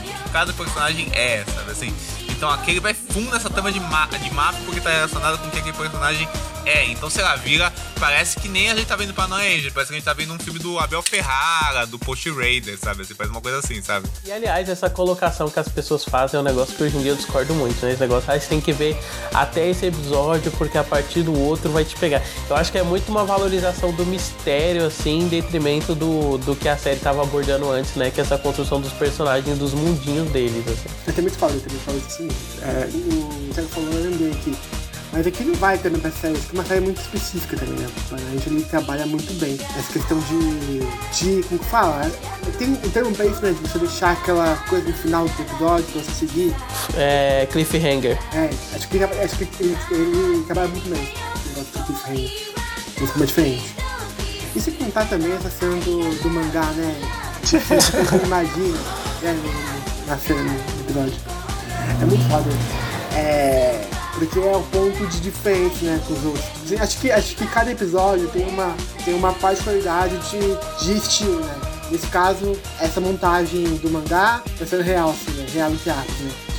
E que é doido porque, ele sabe muito bem misturar esses, esses dois climas, né? Porque o mangá que ele cria na mente é algo muito mais heróico, né? Como o falou. Mas, por outro lado, você precisa lembrar que o que ele tá fazendo não é nada legal. É uma coisa horrorosa. Mas também é algo horroroso, mas, mas algo também muito mais é, comum, assim, acho que até aquele ponto do assalto, né? Com certeza. Não é algo certeza. tipo sei lá, tipo assim, muito. Não é nada que seja, tipo, moralmente condenado. É, não é nada que seja, tipo, moralmente condenável, mas essa parte do assalto é tudo, é tipo, tudo construído para você entender que ele tá sendo obrigado, né? É, é isso, assim, é. São, são três coisas que ele trabalha muito bem, assim, né? Tanto a importância daquilo, quanto o estilo, que você já. Que você vai e volta, vai e volta. E também como esse, essa, é, esse drible que ele, que ele faz a gente no finalzinho que eu acho magnífico. Sabe, sabe uma coisa que você falou, Gilberto, que eu acho perfeita, assim, nessa coisa de. dessa coisa do personagem e tal? É que eu acho que, que esse episódio é assustador e outros sobre esse personagem são assustador quando a gente vai vendo e tal. Porque é uma coisa que eu acho que esse episódio salienta muito, que você pode cruzar com diversas pessoas na sua vida, você pode ver uma pessoa na televisão dando uma entrevista e você não conhece essa pessoa e é a fundo, sabe? Essa pessoa, uh, na vida dela, ela pode ser uma pessoa horrível, faz coisas terríveis, assim, coisa, coisas que te faria vomitar e você não sabe disso. Você tá lá no bar conversando com ela e tô batendo papo e falando da filha dela, sabe? Então isso é terrível, sabe? Pensar nisso, sabe? É, é terrível e é verdade, né? Eu acho que episódio deixou isso muito claro, sabe? E não é, e como você falou, não é como se o cara estivesse matando gente, escolhendo corpos embaixo do teto, sabe assim? É, é o cara que é uma pessoa escrota, sabe assim? Sabe assim? E é uma escrotidão que tá por aí, sabe assim? Qualquer barzinho da vida. E me corrija se eu, se eu tô errado, mas é ele que também. Não, é ele filha, mesmo. eu tô beijando. É isso mesmo. É, ele não, mesmo. não. É, ele não, não, não, tipo, ele não chega a abusar da figa, né? Tipo, quer dizer, Se che- não chega faz, tem vontade. Porque, porra, sem condições, cara. Tem vontade. Não, é isso que eu tava falando, né? É, A gente acaba descobrindo que o cara é pedófilo, né? Ele filma a filha, né? Tirando roupa e tal assim, ele tem um fetiche pela filha, né? E como o Thiago falou, fica subentendido que ele pode ter é, até estuprado a filha, né? É e apesar dele não fazer isso com, é, com a filha explicitamente nesse episódio, né? Ele faz com a filha do casal quando ele tá roubando a casa deles. né, Exatamente, que você exatamente. intercala com a montagem do mangá dele pedindo pra ser chamado de. do cara sendo vangloriado por ser herói, ele vai lá e abusa da menina enquanto pede pra ser chamado de paizinho, né? Como mascarado, assim. Exatamente, exatamente, exatamente. Inclusive o momento que ele descobre tudo isso, né? Que casa e, e fecha com esse negócio da figa e fecha com o negócio da casa. É incrível. Uhum. Nossa, eu também curto muito esse episódio, assim. E uma coisa que eu acho que a gente não comentou muito, assim, nos primeiros, é como o Satoshi Kon ele tem uma facilidade muito grande, assim, pra criar signos específicos para aqueles episódios, sabe? E depois voltar com eles ao longo da série, é, no da Metamorfose, né? Tipo, a gente acompanha muito ele criar a chamada de telefone enquanto signo, né? Porque ela é uma representação direta da comunicação dela com a outra personalidade e tal, né? A gente tem o tempo todo o telefone tocando, e aí você tem uma transição, e essa transição só acostumado a chamada telefone te dá um contexto diferente de cena. E aqui ele faz a mesma coisa com essa figura da casa, né? Porque o é quase uma casa que já é construída nesse sentido. Porque você tem a casa enquanto uma formação de instituição e material, porque só existe na mente daquele cara, né? Quando a gente vai descobrir mais sobre a vida dele, a gente vê como a vida dele não é aquilo, mas é muito uma construção que apesar dela ser literal, dele estar tá realmente fazendo, ela é muito simboli é, ela é muito mais um significado do que o personagem quer ter e do que ele quer alcançar, né? Porra, acho Com muito certeza. foda. E já, já, que a gente tá adiantando alguma, alguma coisa aqui, né, desse personagem, também é um, é um símbolo do, do seguinte, né? Porque a filha descobre, né, que o pai dela é pedófilo, né, e que fetichiza ela, né, e, e que o pai dela é um abusador. Aí, aí ela, ela, ela, enfim, ela tem um, ela tem um surto emocional por causa disso, se acidenta, assim, fala que nunca vai perde a memória, fala que nunca vai, vai, vai perdoar o pai e tudo, tudo, isso, sabe? Acontece esse ciclo de merda na, na, na, vida dela, né? Que desmorona. E aí, essa casa, né? Que transforma co, co, co, como se fosse um passado distante, um passado distante que, que nunca existiu, né? Que, que, que imaginou dentro da cabeça dele, ao mesmo tempo que é, que é uma forma dele mentir pra ele mesmo, que ele depois que ele pode recuperar a figa, né? Então ela, ela atinge vários, vários objetivos da psicologia daquele personagem.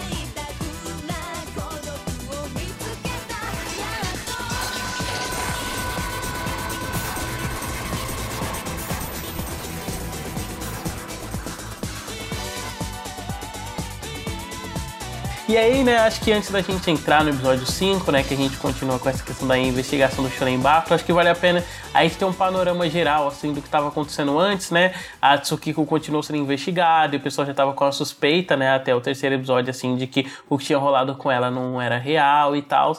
Mas o Shonen Bato é preso, né, nesse quarto episódio. É, aí, a partir desse, do final do quarto episódio e do quinto, a gente começa a ter muito mais a presença desses detetives, né? E desse velho, assim, do velho enquanto essa figura misteriosa que está sempre passando informações para eles, e dos detetives enquanto agentes de investigação. Eu queria saber o que, que vocês acharam deles, assim, até esse momento da série. Curtiram o que estava acontecendo, como a série estava desenvolvendo o mistério? Começando pelo Thiago. É, eu, cara, eu tava curtindo, mas eu sempre, com mistério, eu sou assim, ultimamente. Né? Graças a Deus eu venci na vida. E não passei a não ligar tanto pra mistério, assim. Eu tava mais pela jornada do que pelo mistério. Porque eu entendi bem claramente. Acho que assim, eu divido, eu divido as coisas de mistério em duas, duas, dois tipos. O que vai focar no mistério o que vai focar na história e na jornada em si. E aqui, no segundo episódio eu saquei. Pá, é sobre a história em si, não é sobre o mistério, então foda-se o mistério. Então eu acho que o mistério ali é um, é um mero detalhe, uma desculpa para desenvolver aqueles personagens, fazer aqueles comentários. Então eu acho que a forma como ele estava sendo legado tá sendo levado, tava legal, tava gostando de como eles estavam aos poucos abrindo essa árvore que eu falei, sabe? Eles, a, a, a faísca da, da história inteira é o, é o Shonenbata e tal, não sei o que, e aí ele vai abrindo para um lado, abrindo para o outro, tal, tá, o é isso, agora é aquilo, é aquilo outro, não sei o que. Então acho que como, a, como a série vai sempre passeando por essas curvas no mistério, é muito legal isso. Eu particularmente dou preferência para esse tipo de mistério, sabe? Um mistério que ele é mais fluido, digamos assim. Ele não é tanto. A trama não gira tanto em torno dele, né? Ele é ali um detalhe no meio, um fio condutor, mas as coisas que estão nas margens ou os, os ramos se importam tão quanto o mistério. Assim. Eu gosto muito é, Egberto. É, então, até esse episódio, assim, é que os, os detetives não estavam fazendo muita presença, eu digo que também não senti muita falta deles. Eu gosto também, né, como a série carrega só esse mistério, assim, só esse esse enigma, né, que é o gente que é, que é o Shanbato, né.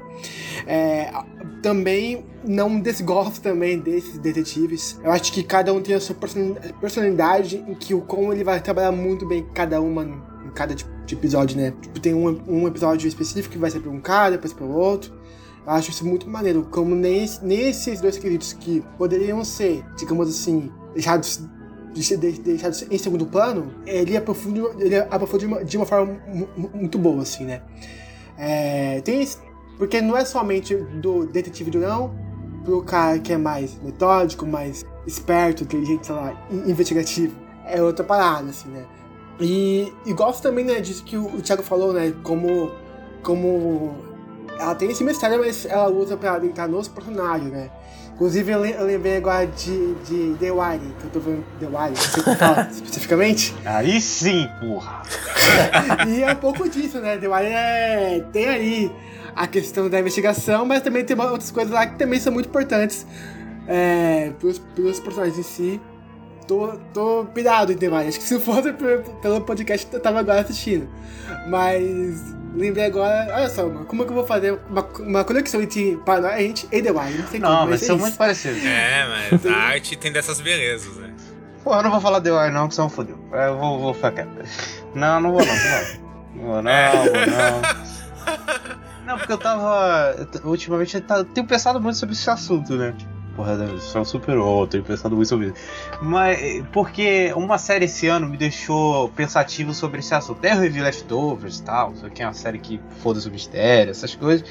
E uma série nova desse ano que, que me deixou muito pensando sobre isso foi a própria of Easton, né? A minissérie da HBO. Exatamente, serioscast.com.br tem texto lá do Diego sobre essa série. É, e é uma série que ela é, é, muito interessante a forma como ela trata o mistério e ela dá umas subversões do mistério, sabe? Ela foge um pouquinho dos padrões do mistério e ela é diferente para os dias de hoje.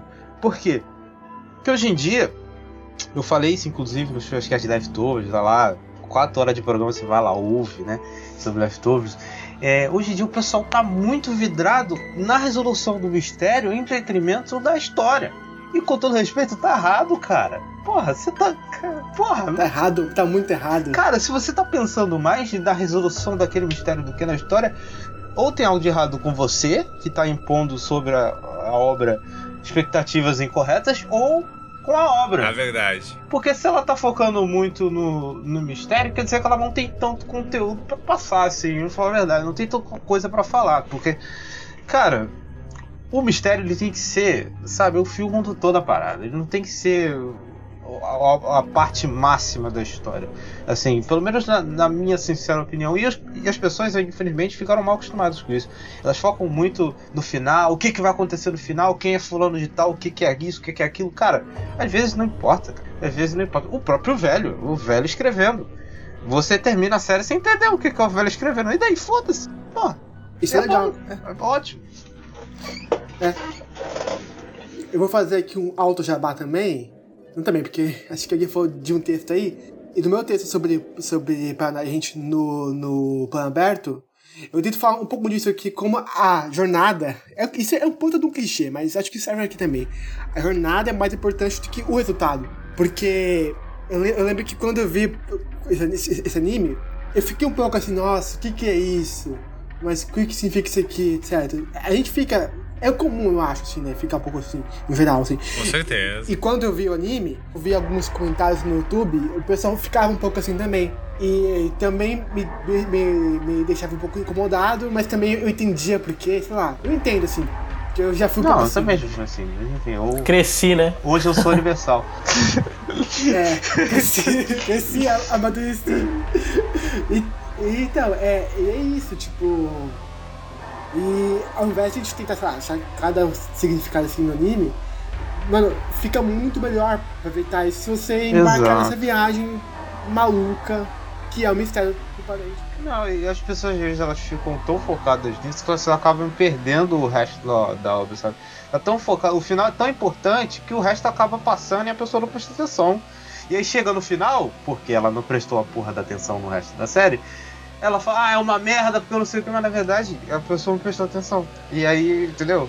É sempre assim, essa reclamação de série. As pessoas, já falei isso no Twitter, inclusive.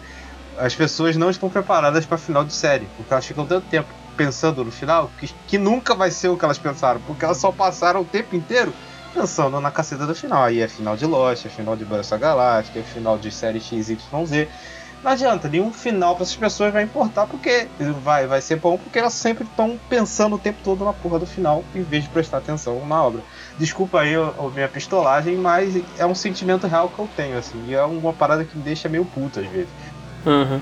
Não, mas é totalmente justo, né? Aquilo que o Kitsune já falou uma vez em algum vídeo aleatório dele, que tipo, a série, o anime que a pessoa estiver vendo, vira mais uma experiência da pessoa, tipo, uma experiência da pessoa fantasiando como ela queria que ela fosse, e ela acaba sempre se frustrando porque não é o que ela é, não, quer, não é o que ela quer, entendeu? É o que ela precisa, assim. Então, é, vira esse, esse eterno, essa eterna frustração, sabe?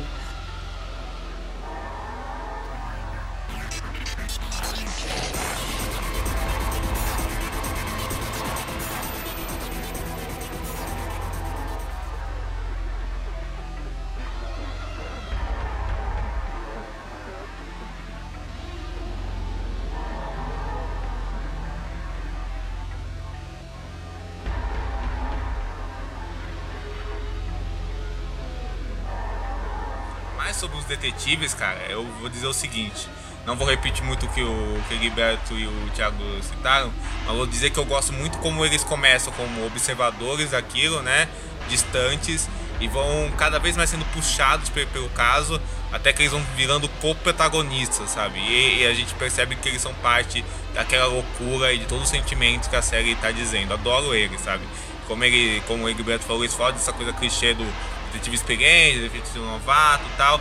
Eles têm algumas camadas que vão muito além disso, sabe assim? Até comicamente e dramaticamente, sabe? Assim, eu acho isso muito legal. E acho legal nessa questão do mistério, tudo que a gente tocou, como a série vai dando pistas e mais pistas do que, tá, do que aquilo está acontecendo, mas não são pistas para a resolução do mistério em si. São pistas para fazem pensar, as pistas para o mistério são focadas para te fazer pensar na resolução mental daqueles personagens, sabe? Do que a série tá querendo dizer emocionalmente, mentalmente, psicologicamente, sabe? Isso eu acho muito foda. Então, aproveitando, né, ao, o parecer do Diego aí sobre os detetives, né? O quinto episódio é focado neles, e neles fazendo essa investigação, né? E esse questionário, assim, o clássico esquema lá do policial bom e policial ruim, lidando com o Shonen Bato, né? E aí é engraçado porque esse episódio ele assume toda uma estrutura de RPG e de novo para aqui, e de, novo aquilo, né? Para voltar para refletir o psicológico do personagem. Ele é uma pessoa que, assim como o protagonista do quarto episódio, né? Ele tem essa relação de se ver como um herói e tal. A gente vê que isso também é uma recorrente, assim, da série, né? Tipo, essas pessoas que sofrem desses delírios de grandeza. Eu queria saber o que vocês acharam, assim, desse episódio, sabe? Começando pelo Diego.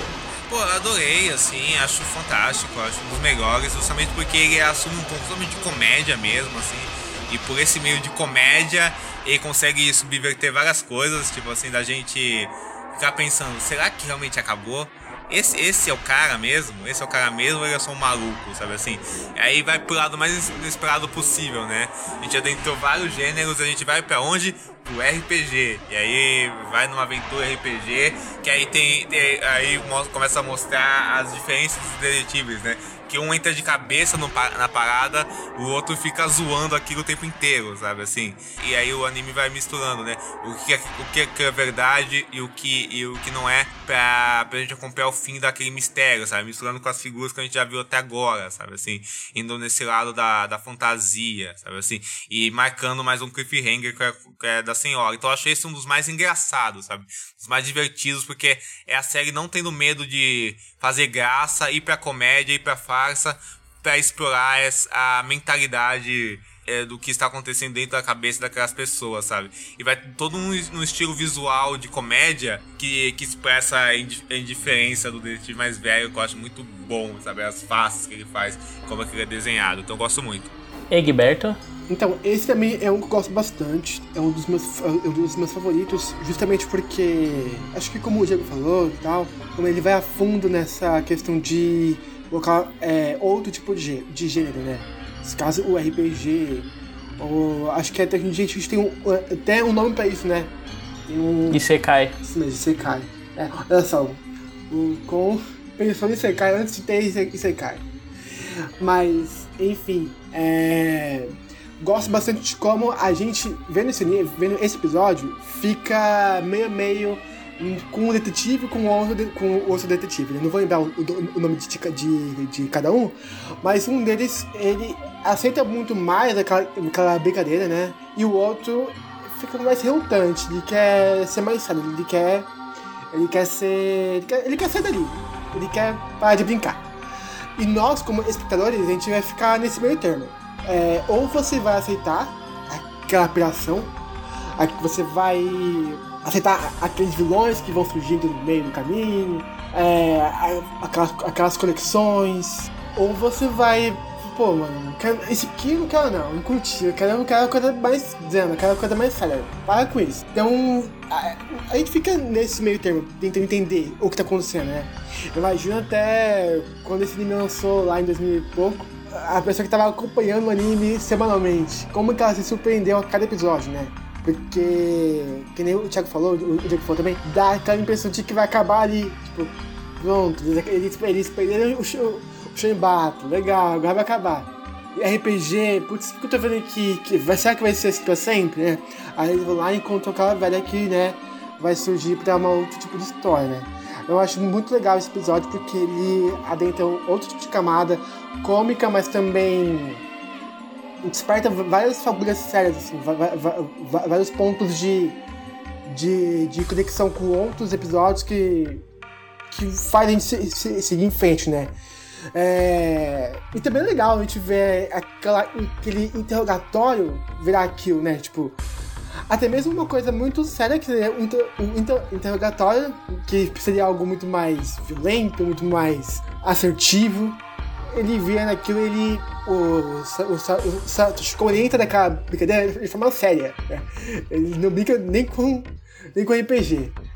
Enfim, achei muito, muito massa e também um dos meus favoritos. É, é, engraçado, né? Porque um dos grandes assuntos do anime também é o escapismo, fuga da realidade e tal.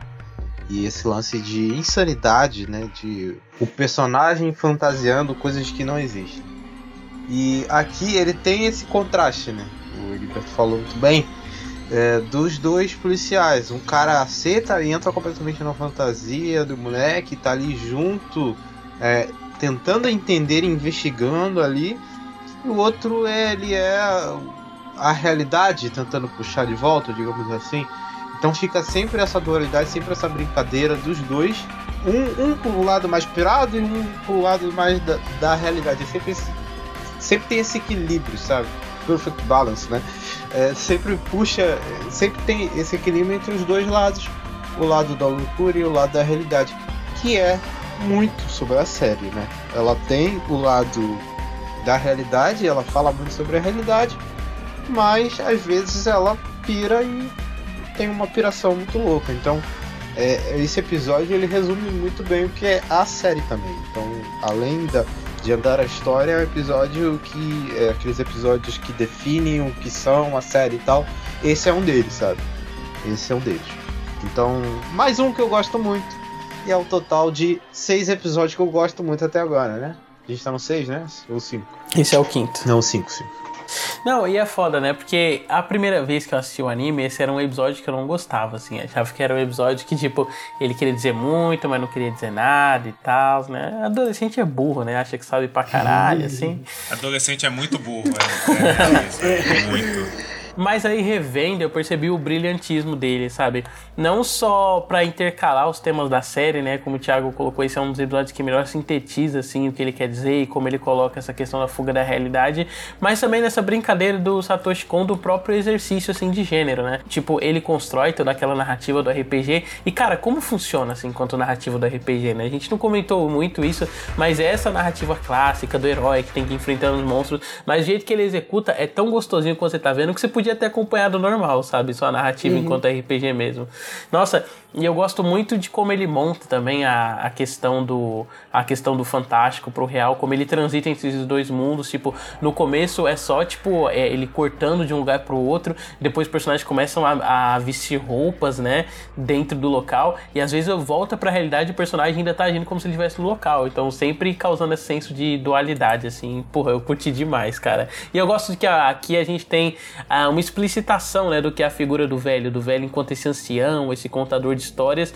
E aqui ele com essa presença mística, né? Tipo, ele como um guia, é um guia máximo, assim, da história, que é um papel que ele também assume no anime, né? A partir do momento que ele aparece é, em todos os créditos, assim, explicando o que aconteceu. Eu também acho muito interessante esse lado desse episódio. Eu gosto também que, é, que talvez também um dos pontos do anime seja essa coisa do deslocamento. Tanto em questão de deslocamento de estilo, O próprio anime tá, nunca tá em um só tipo de animação, mas também do deslocamento dos personagens para outros tipos de universos, para outros tipos de identidades e outros tipos de histórias que eles, querem construir para si também. Se estou aqui viajando, mas foi algo que você falou, você falou que me veio na mente esse termo de, de que o anime, o, que o anime coloca muito bem que é de deslocamento entre estilo e também de narrativa. Né? Sei. Uhum. Não, mas faz todo sentido, sim, né? Até já emendando um pouco com o próximo, né?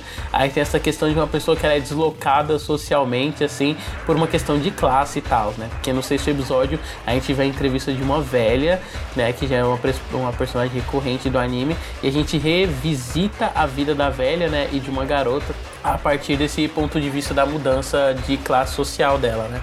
Eu queria muito saber o que vocês acharam, já que esse é um episódio que, se a gente for comparar com os outros, ele é mais simples esteticamente, só que ele é muito atmosférico, assim, né? Tanto esse quanto o sétimo. Aí eu queria que você começasse falando pra gente, Gilberto, o que, você achou desse episódio? É, então, é, acho que assim como o, digamos, o 3, né?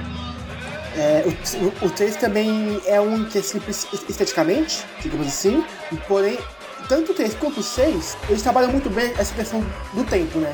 Porque o 6, ele pega três, três tipos de, de, de histórias, né? Que é o da menina, que é o dessa velha. É, eu, eu, eu sou essas duas agora, não sei se estou dando uma vacilada aqui com vocês.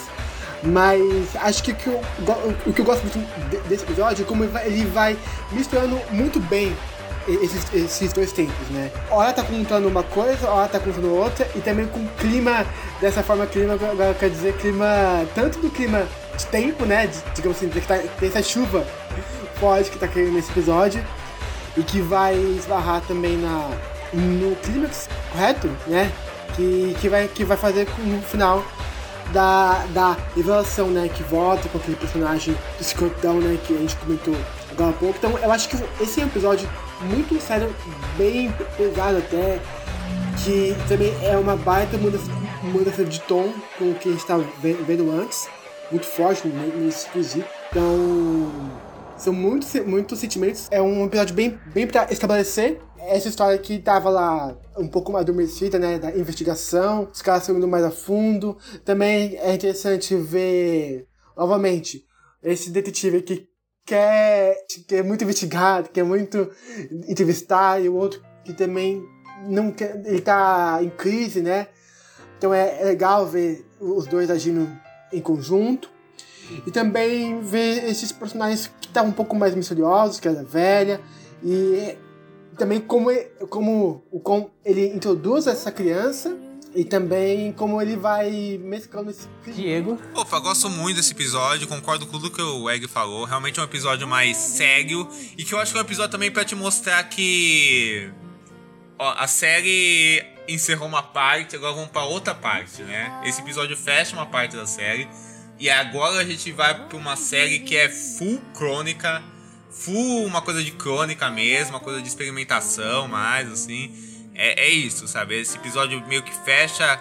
Uh, não fecha, assim, mas uh, determina até certo ponto uh, o jeito que ela, que ela essas questões emocionais dos personagens e agora ela vai radicalizar no outro sentido a forma de olhar isso, né? Tanto é que o jeito que ela encerra o estado psicológico dos dois detetives, né? Vai indo cada vez mais pra sombra, assim, pro cinza, né? Enquanto observa um deles, né, e, a, e os, os, apuros dele e une isso, né, na montagem, né, com o que aconteceu com a menina, né, e do que eu já falei do pai dela, é, é, é muito especial, né, assim, né, o caso, inclusive me lembra um pouco até Zodíaco, né, essa coisa que o, o caso que não sai dos detetives, né, lógico que o Zodíaco é totalmente diferente, mas lembra um pouco essa, esse grande tema. Então eu acho que esse, esse episódio é um episódio muito que consegue bem ser esse fechamento de fase, sabe? Tiago? Então, cara, esse é, talvez seja um dos mais pesados, né? Porque, tá, o 4 é. Não, o 4 não, é o 4. É, o 4 é pesado, mas o 6 confirma coisas, sabe? E aí eu acho que cabe o tom mais sóbrio. Entendeu? Ele é propositalmente, tô falando sóbrio na animação no caso. Ele ele é propositalmente mais sóbrio porque ele quer falar mais sério, sabe? Ele para um pouquinho, ele tava começando a subir a escala da loucura, e aí ele para, fala desse assunto mais pesado, não de forma padrão, porque tem umas coisas ali, principalmente de montagem, que se você não prestar muita atenção, você fica confuso. E aí você tem que parar, tá, é isso aqui que tá acontecendo, sabe? Porque tem horas que as coisas vão se misturando, né? E é justamente a forma como é, os personagens estão contando aquela história, sabe? Como a história vai se desenrolando. Tudo aquilo se mistura com a velha contando e tal, não sei o que, e os flashbacks. Então, mais um, mais um acerto, sabe? Se a série continuasse naquela pressão para contar sobre esse assunto, depois talvez não ficaria legal. Então, eu acho, eu acho que foi legal eles darem uma respirada para falar de, de, desse assunto. Fora que ele deixa lá mais uma pulga atrás da orelha lá da. da como é que é o nome do protagonista? Esqueci. É Tsukiko. É, mais uma pulga atrás da orelha da Tsukiko. Ela é muito estranha, né? A série inteira. Então você já fica mais confiado nela aí. Sim. E aí, né, se o, como o Diego colocou, o sexto episódio ele encerra essa fase da série, né? No sétimo, a gente tem um episódio que ele é muito mais atmosférico, ele é só essa coisa da investigação, né? Ele é essa, ela é essa atmosfera energética constante, assim. É como se tivesse realmente uma, uma presença elétrica no ar que transita entre os personagens, né? Aí a gente um pouquinho da Tsukiko, aí depois a gente volta pro, pro Kozuka, né? Que é esse rapaz que tá afirmando seu shonen bato e as coisas parecem nunca estar tá, assim conversando, assim. Ele é um episódio que é meio desconfortável de assistir quando você tá vendo. Eu gostei muito, assim, revendo ele dele, né? Eu nem lembrava desse episódio, assim, é, das outras vezes que eu tinha visto, porque, tipo, acho que ele é um episódio tão de transição, né, de elementos da narrativa, que ele é um que é, a marca dele é muito mais transicional do que de uma narrativa própria do episódio. Acho que por isso a primeira vez ele não ficou muito comigo, mas revendo agora eu gostei muito da direção, de como ele faz essa transição, sabe, entre esses dois momentos da série. Não sei o que, é que vocês acharam, assim. Começando pelo Thiago. Tá, o episódio 7, cara, é um um episódio assim que eu gosto, apesar de aí eu vou aí eu vou surpreender, eu não gostar tanto dele assim quanto os outros, sabe? Eu não, não, não sei porquê, tem uma parada ali que, que acho que não me pega tanto nesse episódio 7 quanto dos outros, sabe? O 8, que é o seguinte, eu acho que ele a 8, o 8 é que eu, talvez o que eu mais gosto dessa reta final lá do Chantal, mas beleza. Mas esse 7 eu não sei, acho que não sei se é o foco dele tá meio confuso ainda. Não sei se ele ainda queria voltar em alguns assuntos dos episódios anteriores. Então, para mim, não, não pega tanto. Mais a parte final, que é a parte lá do, do, do, do suicídio e tal, não sei o que. Mas já até chegar a parte do suicídio em si, do, do lance. Aí que vira sobrenatural mesmo o Shonen Battle ali, né? Aquele final tá, uhum. do, do suicídio. Mas até ali, até eu não gostei tanto desse episódio. Eu acho que ele, ele é meio sem, sem foco, assim, ele não funciona muito comigo. Mas essa parte final é, do, do Shonibato, do, do suicídio e tal, acho que, que funciona muito bem e aí que a série volta a engatar para mim. É, aí eu fico. Eu tava meio que dando uma brochada e aí, pô, subiu de novo, porque. É, nossa, isso ficou muito sexual, sem, sem, sem, sem querer, mano. Nossa, ficou muito estranho. Eu tava, tava ficando meio desanimado e tal, não sei o que, mas esse final, essa parte aí do suicídio Tá, ficar animado do suicídio não é legal, mas a narrativa. Sameira. Né, me. Pô, achei intrigante, cara. Ah. Não, aí, pô, esse, esse lance do. Tá, agora o Shurimbata é essa figura sobrenatural que aparece e desaparece e atravessa a parede. Porra, aí tá um negócio maneiro. Porque o 6 deixa entender de que é a Tsukiko, né? era ela que tava, que tava fazendo tudo aquilo. Mas na verdade não. É, é ou não é, é ou não é. E é aquela brincadeira que você sempre fica, né? Quando a série finge que resolveu, na verdade ela não resolveu. Então é muito legal esse final. Apesar de eu achar um episódio meio. É, até o Isso é mais transicional também, né? Ele é mais uma cola entre os outros do que tipo um episódio próprio, assim, de narrativa, igual é, a série tava Exato, exato. Mas, mesmo assim, é um ótimo episódio, né? Porque o, o tom da. A qualidade dessa série é muito acima da média, né? Então, mesmo o pior, né? É muito bom, né? Porque é isso, você conhece. Você, você, uh, você vê o que, o que aquele caso deixou os detetives. Você vai vendo. Você vai vendo um clima que parece que tá, as coisas estão se resolvendo. Estão se, estão se fechando. Estão indo pra um caminho, aquilo ele, ele vira o tapete, né? Pra, na, na, sua. E, e, você, tá, você tá em cima do tapete, ele, ele tira o tapete você cai, né? Foram ficando mais estranhas, mais fantasmagóricas, até que ele explode pra um caminho totalmente inesperado, que você não sabe onde vai, que a, que a gente vai ver no, no próximo episódio. É um caminho totalmente assustador, né? E é muito pesado, né? E aí e, ele mostra o quão, o quão pesados são as coisas que, que entrelaçam a vida daqueles personagens, né? Como elas são assustadoras e palpáveis dentro do nosso cotidiano. Então acho um episódio que mesmo talvez seja sido o pior da série, ainda é um ótimo episódio. É, então, eu não sei se eu acho esse aqui o pior episódio e tal, nunca pra pensar nessa questão, mas eu consigo entender o, o que vocês falam é, nesse, nesse sentido, né? Ju, ju, justamente porque ao invés desse episódio trazer mais, digamos assim, ação, assim, né? Ele mais parece um. É, que nem o, o, o Dede falou, né? Tipo, de transição, mas vai falar estudo, né? Ele fica mais estudando o que, que é chumbato, fica estudando daquela sala do, inter, do, interrogatório, do interrogatório, né? Dos detetives. E também é um episódio em que ele. Em que ele vai a fundo também nessa. um pouco mais dessa mística do velho e, e nesses símbolos pequenos do, do, dos detetives né, em si. Então, ele é muito mais de ficar desse estudo do que, que é o personagem, né? E realmente não marca tanto por, por ser realmente um, um, um episódio de pequenas pistas, né? Que vai aparecendo, né? De pequenos, de pequenos estudos, assim, né? E também, também eu acho que, é, eu acho que um, um, é um episódio que faz uma boa dupla com seis, por ser dois episódios tensos, assim, né? Não, não tem aquela coisa tipo, muito muito, muito de experimentar, assim, muito hard e tal. Até tem, por conta do velho que aparece naquela cena, e parece que é um sonho, parece que é uma ilusão. Aí depois tem aquela parte do detetive em si, né? A gente tá falando de detetive e fica difícil localizar de quem é quem, mas enfim, aquele mais altão, né? Que ele, ele que vai. Ele que... É, o mais velho e o mais novo, né? Tipo, pra deixar bem claro. Isso, isso. E, e esse que pira muito, muito mais na história é, é, é, é, justamente ele que vai protagonizar aquele final do Não Foi, não foi um Suicídio e tal, né? Ele que vai. O que eu acho legal também é como, é como o, o personagem fala pra gente o que, que é o Shoinbato. Fala, não, ele é, é, Ele meio que explica pra gente, ele faz o, o anime explicado pra gente. Ele fala, ele, ele pega as pessoas que estão encurraladas. Então, se a pessoa até aqui não entendeu o que era aquilo, acabou de entender, entendeu?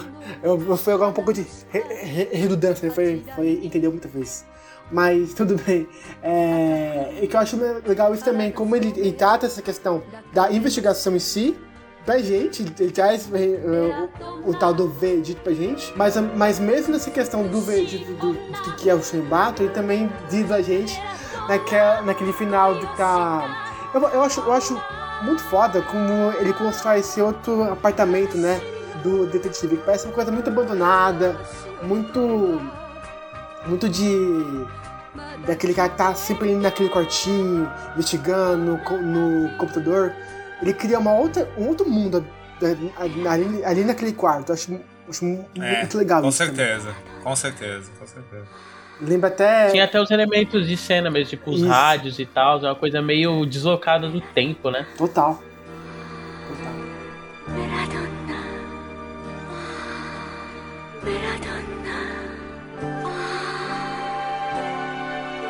Chegando no episódio 8, que é o meu episódio favorito, assim, da série, né? Era um que eu já amava, assim, na primeira vez que eu vi. E aí, revendo, eu passei a gostar mais dele ainda, né? Ele é meio que uma comédia de erros, né? No qual um grupo de suicidas que se que conversavam por um fórum na internet, eles resolvem se encontrar para conseguirem se suicidar, né? E aí o, o, o plano da dupla suicida é frustrada quando uma criança que também quer se suicidar começa a seguir eles, né? Que eu não sabia que essa mulher era uma criança. E cara, eu adoro, assim, tipo, o tom desse episódio, sabe? O jeito que ele consegue ele tá fazendo essa brincadeira nessa, nessas piadas com os personagens tentar se suicidar, mas nunca de uma maneira que ataque a questão do suicídio, sabe? Mostrando o suicídio é. como é, um recurso de pessoas fracas e tal, sabe? É sempre essa questão da comédia de erros, assim, como o suicídio ele se mostra para aquelas pessoas, sabe? Sem querer te interromper, mas assim, também não é uma coisa que também glorifica o suicídio, né? Mostra o suicídio Sim. como uma coisa que, ah, é uma libertação da, da pessoa, é uma coisa e, e, e, uma coisa romântica, sabe assim, ou como uma vingança, sabe assim, ou como nada, sabe assim, mostra realmente o âmago daquelas pessoas, né? Por meio da comédia, né? Você entende meio que a alma delas, né? Você, sei que eu acho que eu tô adiantando minha opinião aqui, então continue aqui. Não, tranquilo. E aí eu gosto que nesse, em todos os episódios, né, a gente tem o Shonen Bato, ele vai nessa crescente, assim, até o episódio 7, em que ele é cada vez mais uma presença explícita. E aqui a gente tem uma visão meio oposta dele, né? Porque no final do episódio a gente meio que percebe que os personagens eles estão mortos e tal. E aí a gente vê que na verdade está rolando um processo no qual o Shonen Bato tá vazando do mundo material, né, o mundo físico, para o mundo imaterial, na qual ele tá tendo essa, essa, essa presença, esse contato com os fantasmas, né? E porra, eu gosto demais assim do tom desse episódio, principalmente no final, quando ele faz essa revelação, sabe? Que é uma coisa meio que um filme de suspense e que isso me lembrou muito Sexto Sentido, porque é um twistzinho, né? Porque ele é esse twist de virada com o sobrenatural, só que não é um episódio que ele se constrói em torno disso, né? O foco dele é outro. E aí, quando você é... tem esse é. twist, você começa a ter outras leituras disso. Então, curti muito. Então, Thiago, já falei você que deu uma animada aí quando eu falei que tem você sentido. E esse episódio é assim.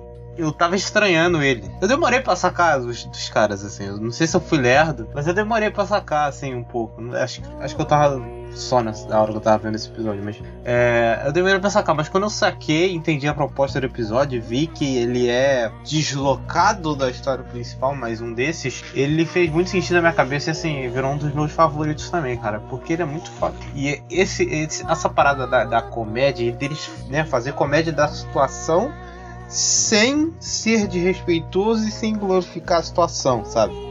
é sempre uma linha tênue que eles ficam ali na corda bamba, é. mas nunca passa. É incrível, assim, como eles têm o domínio sobre a parada pra não pesar a mão nunca, assim. O episódio inteiro ele, ele não pesa essa mão. E a revelação final. E, quando... e não pesa a mão e não é um negócio babaca, Exato. né? Que se, que se desculpa, né? Sabe? Exato, assim, sabe? Assim, não, né? é, assim, é, não é uma baboseira, sabe? Acho que ele tá no, ele tá no tom certinho. Ele tá na, no ajuste fino da parada. E uh, o lance final lá, a revelação final é muito boa, é muito legal quando você saca junto com o personagem. Né? Você saca junto com ele, né? E a, o episódio inteiro se você rever flashes, né, tá todos os detalhes dá para você ver. Né? E acho que o detalhe mais explícito do começo, né, de que eles já tinham morrido, é quando o cara pula no metrô e só eles veem o cara debaixo do metrô, né? Ninguém viu, só eles viram. Mas na hora você não tá prestando tanta atenção assim, você não tá se atentando, você não pega, né? Depois revendo você vê. Gente, se eu falar pra vocês que eu não tava percebendo que eles estavam mal. Não, eu não percebi. Eu percebi no final. Também não, também não, também não. Não, aliás, nessa revisão eu fui voltar assim para perceber se eles tinham morrido em algum momento do episódio e na minha cabeça eles morreram naquela cena não, é outro ator. Inclusive, Porque um eu voltei... de não, de não perceber depois, rolou várias vezes do Mano, mas em que parte. É, mas, mas qual, qual, a parte mais assim. Essa parte tá falando que morreu? Porque eu não tô assim. Eu tô, eu tô aqui me sentindo meio, Cara, meio é burro, é... eu vou te falar. É, cara, não, mas não, a primeira vez que eu vi, Gilberto, eu também fiquei. Mas o que que tá acontecendo? Porque eles não, eles não têm sombras, né? E aí tem aquela cena em que as meninas é. tiram uma foto e aí, tipo, eles saem na foto, só que elas ficam horrorizadas, sabe? Então, tipo, mostra que eles são só fantasmas mesmo, sabe? Que eles estão tendo essa presença no mundo material e, e que eles estão mortos, assim. Esse negócio deles não projetarem sombras é exatamente isso, porque eles, eles morreram no meio do caminho, sabe? E pra mim é nessa cena em que, do começo, em que eles estão tentando se matar com o vapor e o trator destrói a casa com os três dentes. Porque é. eu voltando nesse episódio, a partir desse momento no episódio é quando eles não têm mais sombra, sabe? Mas, ó, eu só, eu só percebi isso quando eu voltei também, porque quando a menina tira a foto, eu pensei que ela tinha ficado horrorizada das pessoas aparecendo numa foto que nem delas é, sabe? Você pensa, Cara, não, aí eu já tinha me ligado. Eu, eu pensei também, eu pensei também. Não, eu tinha me ligado. Não, mas antes disso você tinha visto o cara vendo que a, a pastilha que ele tinha então, comido antes voltou. Por causa disso que eu, eu fui pensar, eu me liguei. Ah, porra, eles morreram. Porque eu fui pensar sobre isso, sabe assim? Aí eu me liguei, sabe assim? Mas na hora eu fiquei, pô, que, que, que reação é essa, sabe? Que, mas que parte dessa reação aí que eu não tô lembrando também? Não, é que a, tipo, elas tiram a, é uma foto e elas olham pra foto e tem alguma coisa na foto e elas Ela ficam fala, o que, que é isso então, na foto? Gritam, ah, bem no finalzinho, essa parte, essa parte tô lembrado. Aí tem o, o do trator, né, que, que vocês comentaram. Isso, e você tá falando também. que depois dessa parte em que fica mais, mais explícito que eles, que eles são mortos por conta da sombra. É, não, E... É, não, não, não, não é, que, não é que fica mais explícito. Tipo, você só pega mesmo que eles estão mortos no final. Mas, tipo, se você voltar, você percebe que até, é, até essa cena do começo, eles estão projetando sombra normal, assim. E depois desse negócio do trator, tipo, eles não têm é, mais e sombra. tem uma cena no metrô, a cena do suicida do metrô, só eles vê o corpo do cara. O cara tá embaixo do metrô, só eles conseguem ver. É, é porque, tipo, o cara levanta e sai andando, dizendo, nossa, até que não doeu tanto quanto eu esperava. É, isso. é, e aí é, o personagem realmente... fica estranhando que ele viu o cara, mas você, tipo, tá achando que é só comédia, né? Que ele é um episódio meio absurdo. Exato, exatamente. É realmente muito sutil, né? Lembra muito chamado mesmo nesse aspecto, né? Realmente olha só, né? Assim. Acho que agora, se o, se o Satoshi Kon tá vendo a gente aqui falando agora, ele tá rindo nossa cara. ele construiu uma coisa muito foda que fez, que fez a gente ficar, assim, duvidando, assim, né? E acreditando no que ele fez, assim, nessa coisa da, de ser fantasmas e tal. E também dessa questão do, do suicídio que eu vou chover no molhado de vocês, mas ele comete de uma forma muito boa, assim. É muito cuidadoso, é muito. É cômico, mas também é sério, mas também é reflexivo, mas enfim. É, é tudo junto. E também aquela coisa de. Aqueles desenhos de cartoon antigo, sabe? Que fica uma coisa muito muito engraçadinha assim, muito repetitiva às vezes, até ficar correndo atrás das casas e tal. E também é legal nesse episódio, porque ele trata o Stone Bato com uma presença física, né? Que nem o falou agora no mundo imaterial. Ou também material, porque a gente também tá vendo. E não é mais, não é mais aquela coisa de daquela cena que a gente tá acostumado a ver o Shunbato, daquela sombra e tal. Ele aparece pra gente é, correndo tranquilamente, não, não é mais a sombra, é, ele tá e o pessoal quer que eles. eles e é, esses, esses suicidas querem que o Shibato pegue, eles, justamente porque eles são, são suicidas, mas. Mas não é só por isso também. É, também, tem, também é legal ver isso, porque essa, essa transformação do Shenbato em uma outra figura, uma figura também atrapalhada também, né? Que ele, ele não consegue matar né? Então é legal também como esse episódio continua a, muda, a, a mudança de tom do, do anime, né? Acho que o Diego comentou, né, que agora vai virar uma, uma, uma crônica, né? E é legal acompanhar esses mini. Hoje, hoje em dia o pessoal não gosta disso, né? Que é aquela coisa. Hoje em dia, parece que sou um velho, né? Mas aqueles episódios que. Episódios em que não tem uma ligação com a trama, né? Esqueci o nome, fala filler, né? Uhum. Filler, né? Assim, mas eu, eu, eu, também, eu também sou contrário a essa lógica, Liberto. Assim, também sou contrário a essa lógica aqui. O filler é uma coisa automaticamente ruim, sabe assim, né? Inclusive é complexo, né, esse negócio de filler, né? Mas enfim, não quero entrar nessa discussão. É, não, mas, mas, acho que se fosse um filler de, do Banahint, que acho que não é, mas seria esse, né? E acho que, acho que é o mais, mais marcante, mais interessante, mais, mais complexo também. Acho que todos são complexos, mas é foda falar qual que é mais. Mas, enfim, é um que traz muitas camadas interessantes de, de se debater. Enfim, gosto bastante desse episódio também. E Diego?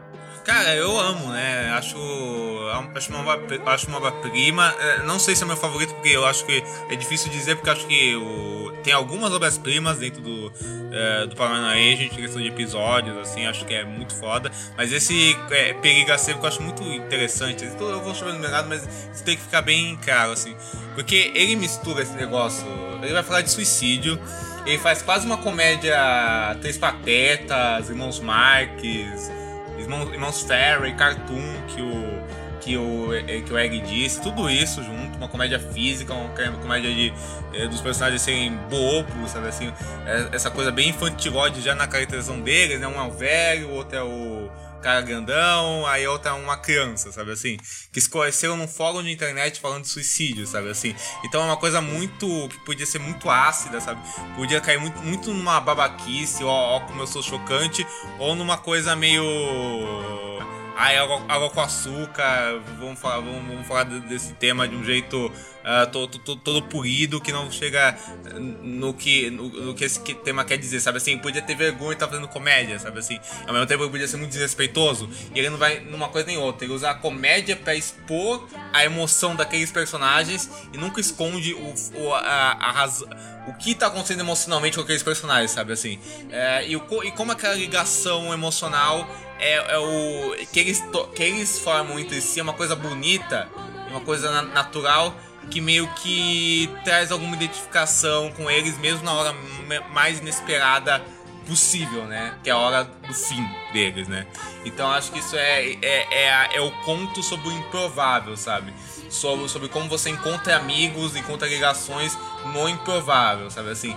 E de como, e de como aquilo é triste, mas a graça é, tá junto com aquela tristeza. E o fato de aparecendo aqui, a, a, as falas deles na internet, eles conversando, só deixa esse, esse sentimento é, esses, esses sentimentos todos muito muitos mais evidentes, sabe? Assim, inclusive eu esqueci de falar no sétimo que aquela cena do suicídio do do, do, do Shonen Bato fake, né? É muito forte, né? Muito forte e já caminha para o que esse episódio vai falar sem ser gráfico, sabe? Então é espetacular. Sim. E aí, né, é, nessa questão de crônica e tal, acho que essa, o episódio seguinte é, entra ainda mais nisso, né?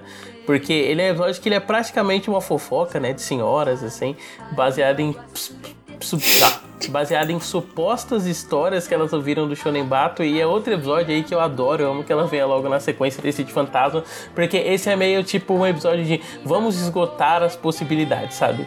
Aí ele faz uma história super estereotipada de romance, Exatamente. né? Quase um anime shoujo. Depois ele faz aquela história absurda da mulher que tá grávida do Shonen Bato e cara, e é muito louco como isso vai escalando assim, esse é outro episódio que eu gosto muito. E eu queria saber de vocês assim, o que vocês acharam. Começando pelo Diego. Ah, eu adorei também. Acho que é um episódio que, primeiro, ele é muito engraçado, né? E é muito engraçado e é muito triste, né? Porque ele também trabalha no negócio do tom do. É, do desconforto, né? De ver aquelas velhas, né? Conversando, bem fofoqueira de vila, né? Ele conversando, né? Uh, da, da, vida, da vida alheia. E é aquela outra que mora na, na vizinhança, que tá. Condomínio, né? Que mora no condomínio conversando com elas, tentando se inserir na conversa e não conseguindo, né? É um pouco é triste, é desesperador e ao mesmo tempo é engraçado, né? Como, como vai nessa gama de sentimentos. E o final do episódio, que ela encontra o marido dela, ela fala: Me conta, me conta, me conta o que aconteceu pra ela ter um assunto com elas e não parecer que ela tá mentindo, né? É, é, desesperador e salienta muito esse, essa coisa de, de crônica, tipo, fechou a moral da história, né? A moral da história foi essa, sabe? Assim, é muito forte isso, enquanto ele dá várias inserções visuais e de, co, de como é que tava. de como contar aquelas outras histórias que, que estavam se misturando, sabe? No, no imaginário de quem é o Shonen Bato, sabe? Isso, isso eu acho muito foda, sabe? Então tem essa questão da das palavras saindo, saindo, saindo da boca, das formas mudando, dos cenários mudando, das histórias se tornarem mais e mais absurdas, junto com, que, com, aquele, com aquele tom de absurdo subindo. Então é muito foda. Esse episódio também, eu vou repetir aqui, mas é muito engraçado. Eu, essa coisa que você falou da fofoca, achei bem, bem massa também. É ruim ficar repetindo assim, mas é que. É que é que, que, é que te parte também essas coisas, né? De ser um, um, episódio muito particular, de um, universo particular delas, né? É que é só isso, né? Isso que, é, isso que é bacana. Em 20 minutos de episódio, ele constrói só três moços conversando na, na esquina. Às vezes parece uma, uma pessoa ou outra ali, que, que também chama a atenção da gente. Mas o foco é só nelas e deixa isso. E isso que é legal também, né? Ele não. Não é por ser essa coisa mais, entre aspas, simples que, que, que deixa de ser maior, de, de, deixa de ser interessante, né? Porque a cada história a gente vai reconhecendo aquela faceta de como, de como o Shinbato vai entrando na consciência das pessoas e como que ele vai construindo, construindo essas histórias na mente das pessoas e e ao mesmo tempo a gente a, a gente se diverte, mas também a gente fica triste, né? Que ele falou fica triste pela pessoa que tá tentando se, se colocar naquela conversa, se colocar na. na é, tentando conhecer, se aproximar daquelas pessoas. E é rejeitada, né? Rejeitada, total. É bem triste isso, né? E também, eu acho que também é uma, é uma narrativa, digamos assim, comum. É um, é um tipo de história que a gente já deve ter visto em, em vários filmes, em várias, em várias pequenas sketches de comédia que a gente vê por aí. É, mas também que ele adentra para outro tipo de, de camada, de outro tipo de, tipo de experimentação, né? Essa faz até uma, uma espiral, espiral do, do horror do do Banner Agent, né? E que vai consumindo nessa é, essas pessoas. E, mano, é, é, sempre muito bom ver um anime representar tão bem a, a, a vizinhança de calçada, né? De velhas conversando sobre a vida dos outros. Uhum. sempre tão bom ver isso. É, Thiago? Porra, cara. Peraí, tava longe. Porra, cara, sério. Quando os caras começaram. Quando o episódio começou e eu percebi que os caras estavam retratando vizinhas fofoqueiras falando sobre o Shonen Bata, eu falei, puta que pariu. Não tem como, mano. Sem condições esses caras, mano. O que, que eles estão fazendo? E é muito bom, cara. É muito bom como eles usam essas senhoras fofoqueiras para falar sobre essa figura mística que virou o Shonen né? Aquele cara como. Ó, lembrando de The Wire aqui. É uma figura como o Amara em The Wire. Aquela figura mística do, da cidade que todo mundo queria. É Exatamente. Isso! Shonen is coming. Pode crer. Essa figura que todo mundo teme, que todo mundo cria histórias sobre, porque ninguém entende muito bem como é aquela pessoa, ou aquele, no caso, esse ser aqui que você não sabe se é real é. ou não. E essa brincadeira do, do que é real, não é, e daquela paranoia, né, que enfim dá nome à série, que vai a histeria coletiva que vai se escalando e criando histórias cada vez mais birutas, né? Chegam uns lances completamente assim estapafúrdios da, da, da, história, sabe? Então é muito legal essa brincadeira, esse exercício de, de, de, imaginário coletivo, cara, que é esse episódio. Eu gosto muito desse aí, cara. Esse é um dos, é um dos melhores da reta final também, cara. Porque ele é muito simples, ele é muito simples assim, na sua ideia inicial, né? Porque ele se expande de vários meios, mas é uma ideia muito simples que tem um puta potencial e que eles exploram muito bem esse potencial. Então, baita episódio, baita episódio. Sim, tipo assim, eu acho que segundo episódio você termina pensando assim, pô, mano, o que que vai vir agora no próximo? O que que vai vir aqui? Eu acho que no 8 9 você acaba assim, porra, mano, que coisa boa que eu acabei de assistir porque não tem um, um, um cliffhanger, né? Pro próximo. É só aquilo só. Só a história dos fantasmas, depois a história da, da, da véia.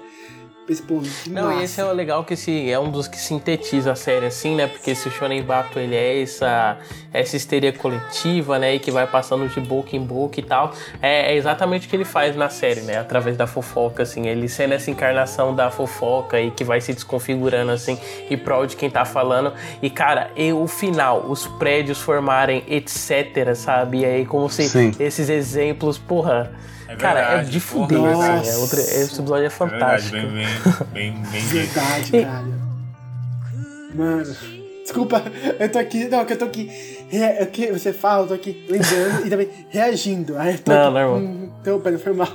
Mas é que é muito foda esse Sim, porque, tipo, o episódio são essas várias histórias picadas e, tipo, é sem fim, né? Enquanto as pessoas houverem, é, estiverem imaginando, vai ser sempre isso. Aí termina com esse etc, etc. Porra, é muito foda, cara. Tadaima.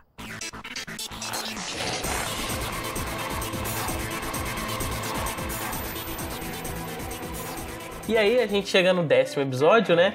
Que é o episódio metalinguístico da série. Ele é um episódio em que a gente. Ele é um episódio bem didático, assim, né? Em relação aos outros. Porque você tem literalmente pausa e letreiro em tela. E a personagem da Maron explicando como é todo o processo de criação de um anime, né? E através desse processo você passa a entender uma série de coisas, assim, em termos de popularidade e em termos de críticas que o Satoshi contém em, é, como pra indústria da animação, né? Tipo, tem muito essa questão da, do suicídio, essa questão dos maltratos no trabalho e essa questão de gente trabalhando até morrer, né? Ainda que essa morte, nesse caso, se dê através do Shonen Bato. E assim, cara, é um outro episódio que eu curto muito, assim. Porra, é foda, né? Eu não vou parar de falar essa porra, porque, porra, Paranoia gente, né? A gente estabeleceu aqui, né? Não tem episódio que a gente não goste, mas ele é outro, assim, dos que é fantástico, assim, dessa leva final. Eu queria saber o que vocês acharam dele. Começando pelo Diego. Cara, então, eu acho muito foda, muito foda, muito foda, muito foda. Primeiramente pela questão metalinguística inesperada também sem ser babaca, né? Assim, né? Assim, né? Porque, enfim, né? Pela toda essa questão. Uh, a gente tá vendo. Primeiro pela obviedade, né? A gente tá vendo um anime, a gente vai falar da construção de um anime. E falando dessa construção de um anime, a gente fala do comportamento abusivo. Dentro do comportamento abusivo e estressante. Uh, de, dentro da produção de um anime e dentro de qualquer ambiente de trabalho você pode se identificar, né? E de, e, e de cada ocupação e território de poder, né? Sempre que aparece o letreiro falando, falando de quem são aquelas pessoas, aqui é um registro de poder, né? Muito mais do que sobre quem é aquela pessoa, aqui é um registro de poder, do que exerce na, na, naquele ambiente. E assim como, sei lá, no After Hours do Scorsese, a gente vai vendo aque, aquele espaço de tempo destruindo a psicologia e a mente daquela pessoa, né? Muito parecido com o que aconteceu com a menina lá do, do episódio 3. Então, então isso é muito curioso, né? E você vê a corrida do, do, do Shonen Boto é, o, Ele usa chapéu vai engravidar a mulher, né? Shonen Boto. Que? perde um amigo, não perde a piada. Shonen Bato, né? Isso. Sempre esqueço, sempre esqueço. Do, do Shonen Bato atrás dele, né? Que é aquela coisa, né, cara, assim, com, como se cada dia mais for, for, for, uh, fosse só mais um dia para ele ser pego no outro dia, sabe assim? Então, é, então é aquela coisa da fatalidade, né? É um sentimento de muita fatalidade, de muito abuso. Uh, ao mesmo tempo, ele brinca muito com essa coisa, a questão da comédia física, uh, da comédia de erros uh, da comédia sombria, sabe?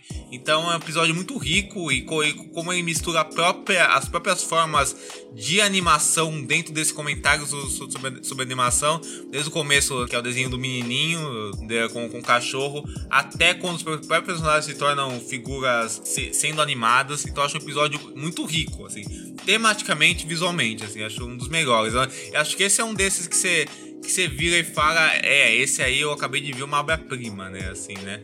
Porque é muito foda. Egberto? É, concordo com o Diego também. Acho que esse é um daqueles que você termina batendo palma. É, justamente por, por toda essa amarração que ele faz, né? Tanto em questão de temática, como de linguagem. Porque eu lembro que quando eu assisti, eu não tava preparado pra essa quebra, né? Que Primeiro que ele começa com aquele traço mais caricato, e depois ele vai para o que já tá, já tá acostumado, e ambos a gente fica meio assim, impactado, assim. Porque você não espera que ele vai falar sobre temática da, do workaholic, né? Do, não, é, também tem isso, né? Mas de como que a indústria de animação japonesa, ela espera bastante. Isso é uma coisa... Se você procurar na internet, você vai achar várias notícias, reportagens sobre isso, sobre como tem muita gente que... Trabalha até a morte, é foda. É, lá é muito foda isso. É, eu já tinha lido coisas sobre isso, assim, por cima, então, é, quando eu vi, fiquei, fiquei ainda mais né, admirado, assim. Eu, eu, eu, tenho muita curiosidade, assim, em saber como que foi pro, pro Satoshi Kon trabalhar isso, né? Porque eu acho que existe alguma, algum nível de coragem também, né? Ou de ousadia, talvez. É, ou também acho que ele é um autor que já estava mais estabelecido na indústria para tratar esse tipo de tema. Talvez. Ou não, ou foi muito de boa, talvez. Porque digamos que muitas pessoas que trabalharam nesse anime talvez viveram aquela realidade. Então é muito foda também ver por essa ótica. Então, até mesmo para as pessoas que estavam vendo o anime também se, se, tocar, ele faz com que a gente perceba como, como é essa realidade, né? Então é muito, muito cruel, muito triste. Uma coisa muito foda assim ao final, é, né? Porque sim. ele volta pra questão da do traço mais, mais caricato, porém com aquele diálogo. Descanse, descanse, descanse, né? É, nossa, é isso que você falou do, desse descanse, descanse. Esse episódio parece quase uma carta dele para ele mesmo, sabe? Tipo um alarme do celular, assim, lembrando ele que ele também tem outras coisas para fazer e que ele, para ele não se tornar um dos personagens da história dele que morre de trabalhar. Mais um, né, cara? E esse aqui, ele é a alfinetada máxima, né? Ele aí, ele, porra, cara, eu acho que o Gilberto falou sobre isso, né? Eu acho que ele já tinha uns contatos ali, porque pra ter essa coragem, amigo. Porra, porque ele, fala mal de todo mundo ali, né? Simplesmente, né? Ele todo mundo. E é muito foda, né? Porque é, é como o David botou na pauta, é um exercício metalinguístico. E esse lance de ser é, didático é muito legal. Porque ele brinca com mais uma coisa da animação ali, né? O episódio já começa brincando muito sobre isso, né? Ele começa com aquele traço ultra infantil e tal. Você pensa que o episódio vai ser assim, aí ele sai de dentro da tela do, do, do, do cara lá que tá. Eu falar computador, nem é do computador. Do cara que tava animando lá e você percebe que na verdade ele, o episódio é outra parada, sabe? Aqui no começo ele já é muito bom. Essa brincadeira que ele faz logo no começo. É muito legal o, o lance do, do episódio criticar a exaustão das pressões psicológicas, de como as, de como as pessoas é, estão muito focadas no resultado, né? Tem, tem um personagem que ele tá morto lá e o cara vai lá, pega o resultado do cara e vai andando como se nada tivesse acontecido. Então, porra, isso tudo é muito bom. Até o ponto de chegar no final, que o cara é despiroca, enfim, sai dando de tapa de beisebol na cabeça de todo mundo. Mas, cara, é muito bom esse episódio. É muito bom, é muito, é muito bom. Eu já falei isso 15 mil vezes já, cara. É inacreditável. E, e tem uma coisa também, antes de mudar rapidão, que, que eu pensei agora, que uma parada muito massa desse anime é que ele tem consciência de que ele é um anime. Ele não tá querendo aplicar algum tipo de crítica muito foda de, em forma de manifesto, etc enfim, não quer ir mais, mais além Sim, sim. Nossa, esse episódio, é, essas coisas que citaram dele era legal, né? Esse elemento dele ser essa carta para ele mesmo enquanto descansa. Mas eu gosto também como ele funciona, assim, tipo, em como narrativa própria, sabe? O jeito que ele constrói aquele personagem do, do Suuta, se eu não me engano, que é esse animador que ele tá nessa constante. Ele trabalha no estúdio, ele não tem um cargo que é valorizado, ele tá nessa constante de tentar ascender socialmente, né? A gente acompanha ele no trânsito, cara, acho muito engraçado, assim, as interações dele com a equipe, sabe? Ele sendo sempre capacho, só que na cabeça dele ele sendo maior do que essas pessoas porque ele entende mais do que ela, sabe? Até o momento que ela é perseguido pelo Shonen Bato, assim, cara, adoro esses pedaços também. Tadaima.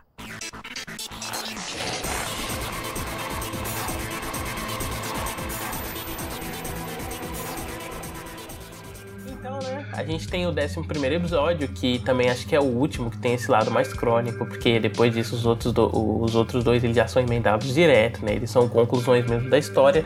Mas aí a gente volta para os detetives, né? E a gente acompanha a esposa do detetive mais velho, ela numa conversa assim com o Shonenbato e essa inconstância do Shonenbato enquanto uma figura, né? Tipo, ele aparece enquanto um monstro e tal, e ele fica crescendo e diminuindo conforme a vontade dela de se desligar socialmente vai crescendo e diminuindo, sabe? Então ele é essa conversa com ela mesma, é, esse confronto com o Shonen Bato, mas ele também serve pra gente se aprofundar nessa figura do policial mais velho, né? E perceber que a fuga do social que ele busca é meio que retornar para um Japão mais simples, né? Acho que nesse episódio eles até comentam que o Shonen Bato ele é um fruto desses tempos modernos e dessa mudança. E aqui, tipo, a gente tem o tempo todo ele numa vidinha mais simples, ele enquanto trabalhador, tipo, ele reencontra, né, um preso que ele enfrentou, ele fala o quanto ele era um um bandido clássico que usava máscara e roubava as coisas com saco de lixo e que o sonho dele quando era criança era aprender esse tipo de bandido e parece que é uma coisa que não volta mais, né? Aí eu queria saber o que vocês acharam desse lado, assim, desse episódio e de como ele aborda essa questão do Japão clássico e dessa visão mais simplista de vida mesmo. Começando pelo Thiago. Primeiro que é maneiríssimo aquele, aquela, aquela versão meio papelão, né? Aquele mundo de papelão que é criado lá no, no final. Mas eh, eu demorei para me ligar que. Olha só a lerdeza minha. Eu demorei para me ligar que era o detetive, cara. Vou te falar, porque ele tava tão diferente. Eu também, aconteceu uma coisa Ele tava comigo. numa vibe tão diferente que eu falei, é. Porra, ah tá, o detetive, caraca, ele perdeu o emprego e tal, não sei o que. E esses comentários, pequenos comentários sociais que estão nos pequenos detalhes dos diálogos, sabe? É, os personagens estão ali conversando, mas se você olhar assim é, superficialmente, eles estão falando uma coisa muito cotidiana, mas não, eles estão falando muito sobre aquela trama. E é o lance que, que o David falou, né? Do, do Shonen Bato ser essa figura que tá entrando em choque com, com o Japão mais antigo, né? É, acho que é evidente na carreira do Satoshi Kon esse lance dele falar muito sobre a sociedade que ele vive, sabe? Ele fala muito sobre e principalmente das marcas do Japão e ele fala muito sobre o capitalismo do Japão, a forma como o capitalismo é, é, é explorador no país e tal. Ele fala muito sobre a indústria que ele está inserido, essa própria indústria dos animes e como o capitalismo ele usa essa indústria e ela, enfim, a indústria é muito podre, digamos assim, tem vários podres justamente por causa desse lance do lucro e tal. E essa fala, essa conversa entre os dois, eu acho que é o que mais me chama atenção nesse, nesse episódio, sabe? É, eles conversando sobre a sociedade, numa conversa boba, mas eles estão falando sobre a sociedade. E gosto muito dessa parte, sabe? Gosto muito mesmo. Nossa, e até o tipo, se a gente for parar pra pensar, até o fato dele estar tá trabalhando e ele tá socialmente na mesma posição do que um cara que ele prendeu e tem história com criminal, já é essa crítica dele, né? Porque, tipo, a pessoa, ele tinha um cargo super de prestígio antes, ele era um detetive, e agora ele é só um, um servente de obras, assim como o bandido que ele prendeu, né? Então, pra sociedade, esses dois, assim, passaram a ser o mesmo. Acho bem foda esse tipo de comentário. Egberto. Olha só, vou aqui voltar a falar de The Wire um pouquinho, porque isso, isso que você falou me lembrou de como, como The Wire trabalha tanto bandido como, como policial, como meros trabalhadores, certo? E aqui no anime também ele volta um pouco pra isso também, porque é, quando o detetive. Ele meio que coloca pra gente que eles sempre vão ser peças no meio dessa toda engrenagem, assim, tipo, não importa que ele antes ele tava, quando você falou de uma peça de prestígio, olha onde que ele tá agora, né? Mas enfim, é, uma outra coisa que eu gosto bastante de, desse episódio é principalmente a conversa, né, entre o Bat e, e a esposa do detetive, porque é muito massa ver essa sombra que vai crescendo, né, vira um monstro, quase destrói a casa, ou chega a destruir a casa completamente, enfim, não lembro agora. E por outro lado, no, outro quadro, tem essa moça, essa senhora mais tranquila. Mas ainda que ela é tranquila, é de todas as, de, de todas as personagens do anime, ela é a mais fodida. Ela é mais, sim, triste, assim, ela é mais. Ela, ela, ela, ela, que tá mais no fim da linha, etc e tal. E, mas mesmo assim, ela foi que conseguiu encontrar uma forma de conversar com esse outro lado, né? Porque se a, a gente entende que o Shinbato não existe, gente até agora entendeu que o Shinbato, ele não é um, uma pessoa que tá ali fisicamente, uma, dando uma bela uma atacada de, de, de taco na cabeça das pessoas. Se o Shinbato ele é, ele é você, ele é esse outro, outro lado seu, então ela, ela tá conversando com ela mesma, ela tá, ela tá conversando internamente com ela mesma, tá se resolvendo, né? Porém, a forma como o Kon mostra isso é através do, da figura, né, do desse moleque aí. E é legal, né? Eu achei muito massa ver ele crescendo. Esse, é, quando você vai percebendo essas nuances, assim, num episódio, como ele é um pouco. É, é até um pouco mais caricato, assim, né? Digamos assim, mas é esse lado caricato, esse lado imagina, imaginado, esse lado um pouco mais livre, contra esse lado um pouco mais sério, mais preso no chão, assim, né? Eu acho muito maneiro ver isso acontecendo, ver isso em animação também. É, é uma coisa muito massa. Diego.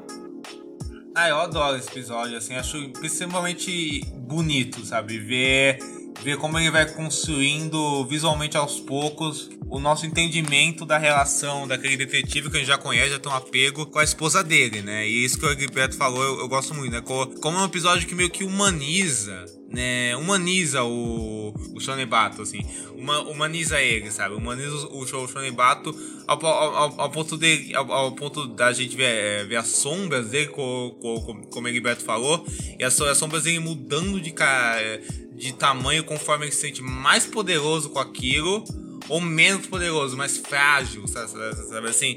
Então, então mostra que ele também é tocável, ele também é tocável por algo, por, por um sentimento, né? E é um episódio que deixa muito claro essa questão, né? O, o, o quanto o Satoshi Kon tá falando tematicamente de pessoas que estão naquele ponto irremediável, sabe assim? Pessoas que não falam sobre seus problemas, esses problemas explodem de um jeito ou de outro, sabe assim? E pessoas que precisam de ajuda, sabe? Pessoas que precisam, de, que precisam falar, que precisam trocar com as outras. E é isso que a, que a, que a esposa do detetive faz. Esse é o ato maior de heroísmo dela, trocar com calma, sabe assim? E aí, e aí aos poucos a gente vai entender toda aquela dinâmica uh, fabulosa que rola é, entre, é, é, na vida daquele detetive e na vida dela, sabe assim? Então é, é, é quase que, que, a, que a série oferecendo o ponto final para o que virá nos dois últimos episódios, que é aquela explosão de sentimentos. Aí acho que a gente já pode falar dos dois últimos episódios como uma coisa só, né? Porque acho que de Com todos certeza. eles são os que são mais diretos, assim, né? Em consequência um do outro.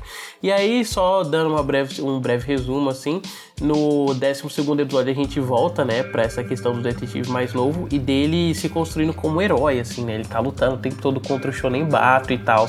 E aí, a partir disso, a gente vai revisitando o, alguns elementos da trama, tipo tipo a Tsukiko e o que levou ela, né, a falar sobre o ataque do Shonen Bato e se isso na verdade não é uma coisa que está intrinsecamente ligado a ela, né? E aí tudo isso culmina no 13 terceiro episódio que as ideias explodem começam a invadir o mundo real, né? O mundo real começa a ser coberto por essa nuvem negra enquanto o jovem detetive vai enfrentando o Shonen Bato, assim. Eu queria saber como foi para vocês, assim, o final da série, sabe? Essa, essa batalha de ideias que Satoshi Kon conseguiu tecer, assim, em tela. Cara, eu amei o final, assim, achei... É, é engraçado que o final, é, pra mim, é o resumo da série como um todo, né?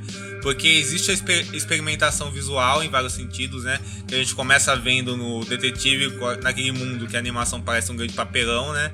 E depois a protagonista vai, vai pra lá junto com ele, né? Você, aí você tem to, toda essa, essa questão que fica. Se você não estava entendendo antes o que ele estava querendo dizer nessa coisa do consumismo, das pessoas se fechando no consumo, das pessoas usando do consumo para fingir que aquilo é uma, uma felicidade fabricada, quando aquilo é só um refúgio dos próprios problemas, os problemas continuam dormentes até explodirem dentro daquelas pessoas. Então, é, todo esse comentário sobre alienação fica mais claro. Essa coisa de mesclar o ridículo, né?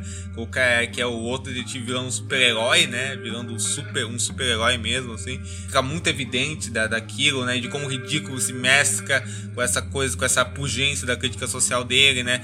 No experimentalismo, daquelas bonecas, os otaku lá do lá começar a falar, né, com o detetive. Tem tudo isso, então é uma parte muito comovente, né, da gente descobrindo essa união da passado da, da, da protagonista, do, do, trauma que ela carrega e do trauma que, que criou o, o, o Shonen acho que é a hora, assim. O fato dela ter guardado isso, nunca ter tratado isso dentro do peito dela, guardou isso e carretou os vários problemas psicológicos que ela tem de criação, com trauma, com trauma da morte do cachorro dela, e ela, e ela, ter, ela ter criado algo como uma forma de refúgio, mas na verdade foi, foi aquilo se tornou uma grande alienação para ela e para as pessoas ao, ao redor dela então é muito profundo, né? Como aquela fumaça preta que, re, que revela o mal, sabe assim, que aquelas pessoas internalizam.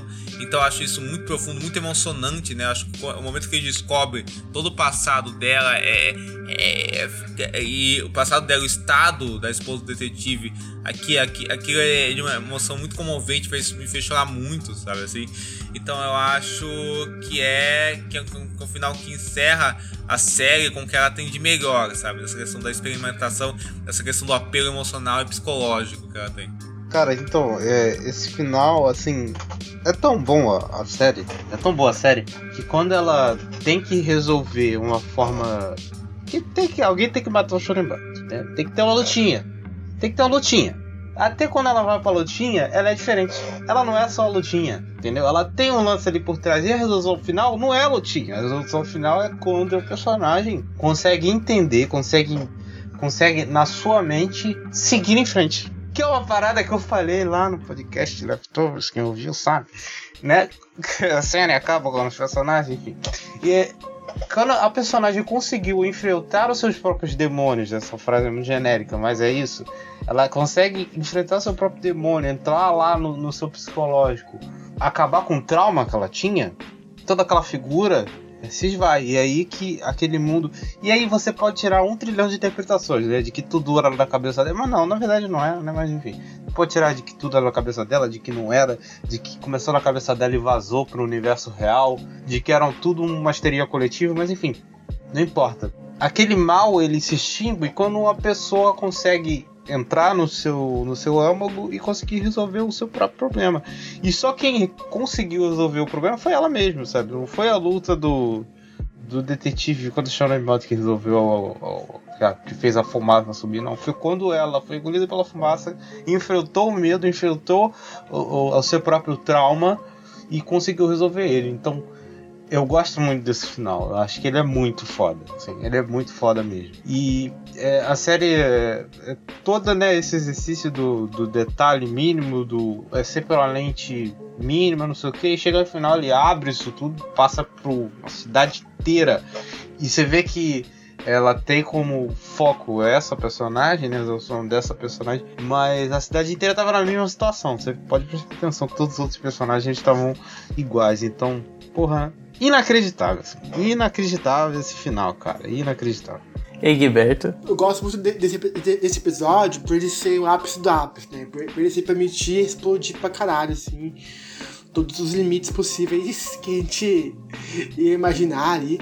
É, quando eu revi agora, né, esse ano, não lembrava desse, desse, dessa decisão, né? De, de chutar a pau da barraca. É, e eu lembrei muito de Akira, né? Não sei quem que já assistiu Akira. É um anime que eu vi faz muito tempo. Mas eu tenho uma forte lembrança dele também explodir pra caralho, assim, a cidade. No final, assim, né? Dele pegar esse, essa pessoa, essa figura central e começar a imaginar o que, que seria esse corpo e também explodir esse corpo e tal. Acho que deve ser uma algo semelhante, né, em alguns animes também. É, acho que o Paprika faz um pouco, um pouco disso também, né, nessa questão da forma né, de, de uma pessoa. Eu acho isso muito legal de ver, assim, de ele de sair do, do imaginário. Hum, digamos que não, digamos que ele não sai do, do imaginário pro real, mas a partir do momento que ele coloca pessoas que não não estão na trama principal ali para ser atingidas, ele provavelmente confundiu os dois mundos, né? Quando ele, quando ele confunde esses, esses dois mundos, ele quebra qualquer tipo de barreira entre o que a gente entre o real e o não real, a gente fica surreal e tal, né? Fica toda essa, essa coisa que a gente não, não vai entender a gente não vai captar tudo que tá ali envolvido, né? Mas uma coisa muito massa é que é esse ciclo, né? Que vai se repetindo e o velho do Gisco, que. Acho que o velho do Giz é a, é a chave pra entender tudo isso. Ele que. Ele que entendeu o anime, é, a gente não eu também nada. acho. O velho que tá de, lá desenhando, ele que sabe de tudo. Qualquer coisa pergunta pro velho do juiz. Ai, caramba. Ai, cara, é, o final, puta que pariu, né? Ele é essa apoteose, assim. Tipo, a gente foi elogiando, né? Tipo, todos esses elementos da experimentação visual, criação de signos, desenvolvimento da psique dos personagens. E, pô, é muito foda você ver tudo isso intensificado, sabe? E tomando essa forma física, porra. Aquele aspecto da nuvem que vai cobrir na cidade, sabe? Ele é muito, de, tipo, um reflexo do psicológico mesmo da, Tsu, da Tsukigo, né? A gente foi comentando sobre ela no começo e a gente comentou na figura da Maromi e tal, e como essa figura a gente aborda ela sobre um aspecto psicológico, né? Ela deixa de ser o ursinho fofinho e a gente vê ela enquanto um trauma reprimido, e a gente entende mais porque a personagem principal do anime era daquele jeito, né? Porque que ela tinha essa exclusão social e como ela usou disso, é isso que é foda, né? Ela usou desse trauma dela para transformar isso num produto, então ela tava tá sendo sempre lembrada daquilo, sabe? E ela precisou, tipo, ressuscitar outro trauma dela para conseguir fazer ela esquecer aquele, né? Que é a partir disso que ela transforma o, Shonen Bato não num, não tipo num herói, né, da história, mas nesse avatar da normalidade, né, que com a pancada ele obriga as pessoas a uma, a uma normalidade como aquela teve que assumir assim por não conseguir lidar com o trauma. E aí no final, sabe, porra, aquela cena do finalzinho em que tipo ela vê de novo a, a mascote dela atropelada. E aí a gente vê só a sombra do Shonen Bato crescendo enquanto é, é para refletir o trauma dela, sabe? E ele chega ao ponto de quase bater nela, só que ela percebe que dessa vez ela não pode negar o que o trauma dela fez e como aquilo afetou ela. Vai lá e abraça o mascote, a sombra do Shonen Bato vai diminuindo. Cara, aquilo é de arrepiar, assim, uma construção fodida, assim, que só o Satoshi Kon conseguiria fazer, sabe? Usando todas as possibilidades e todos os recursos que eles tinham acessível, como animação, cara cara. É realmente assim uma obra-prima, sabe, da animação, cara. Maravilhoso.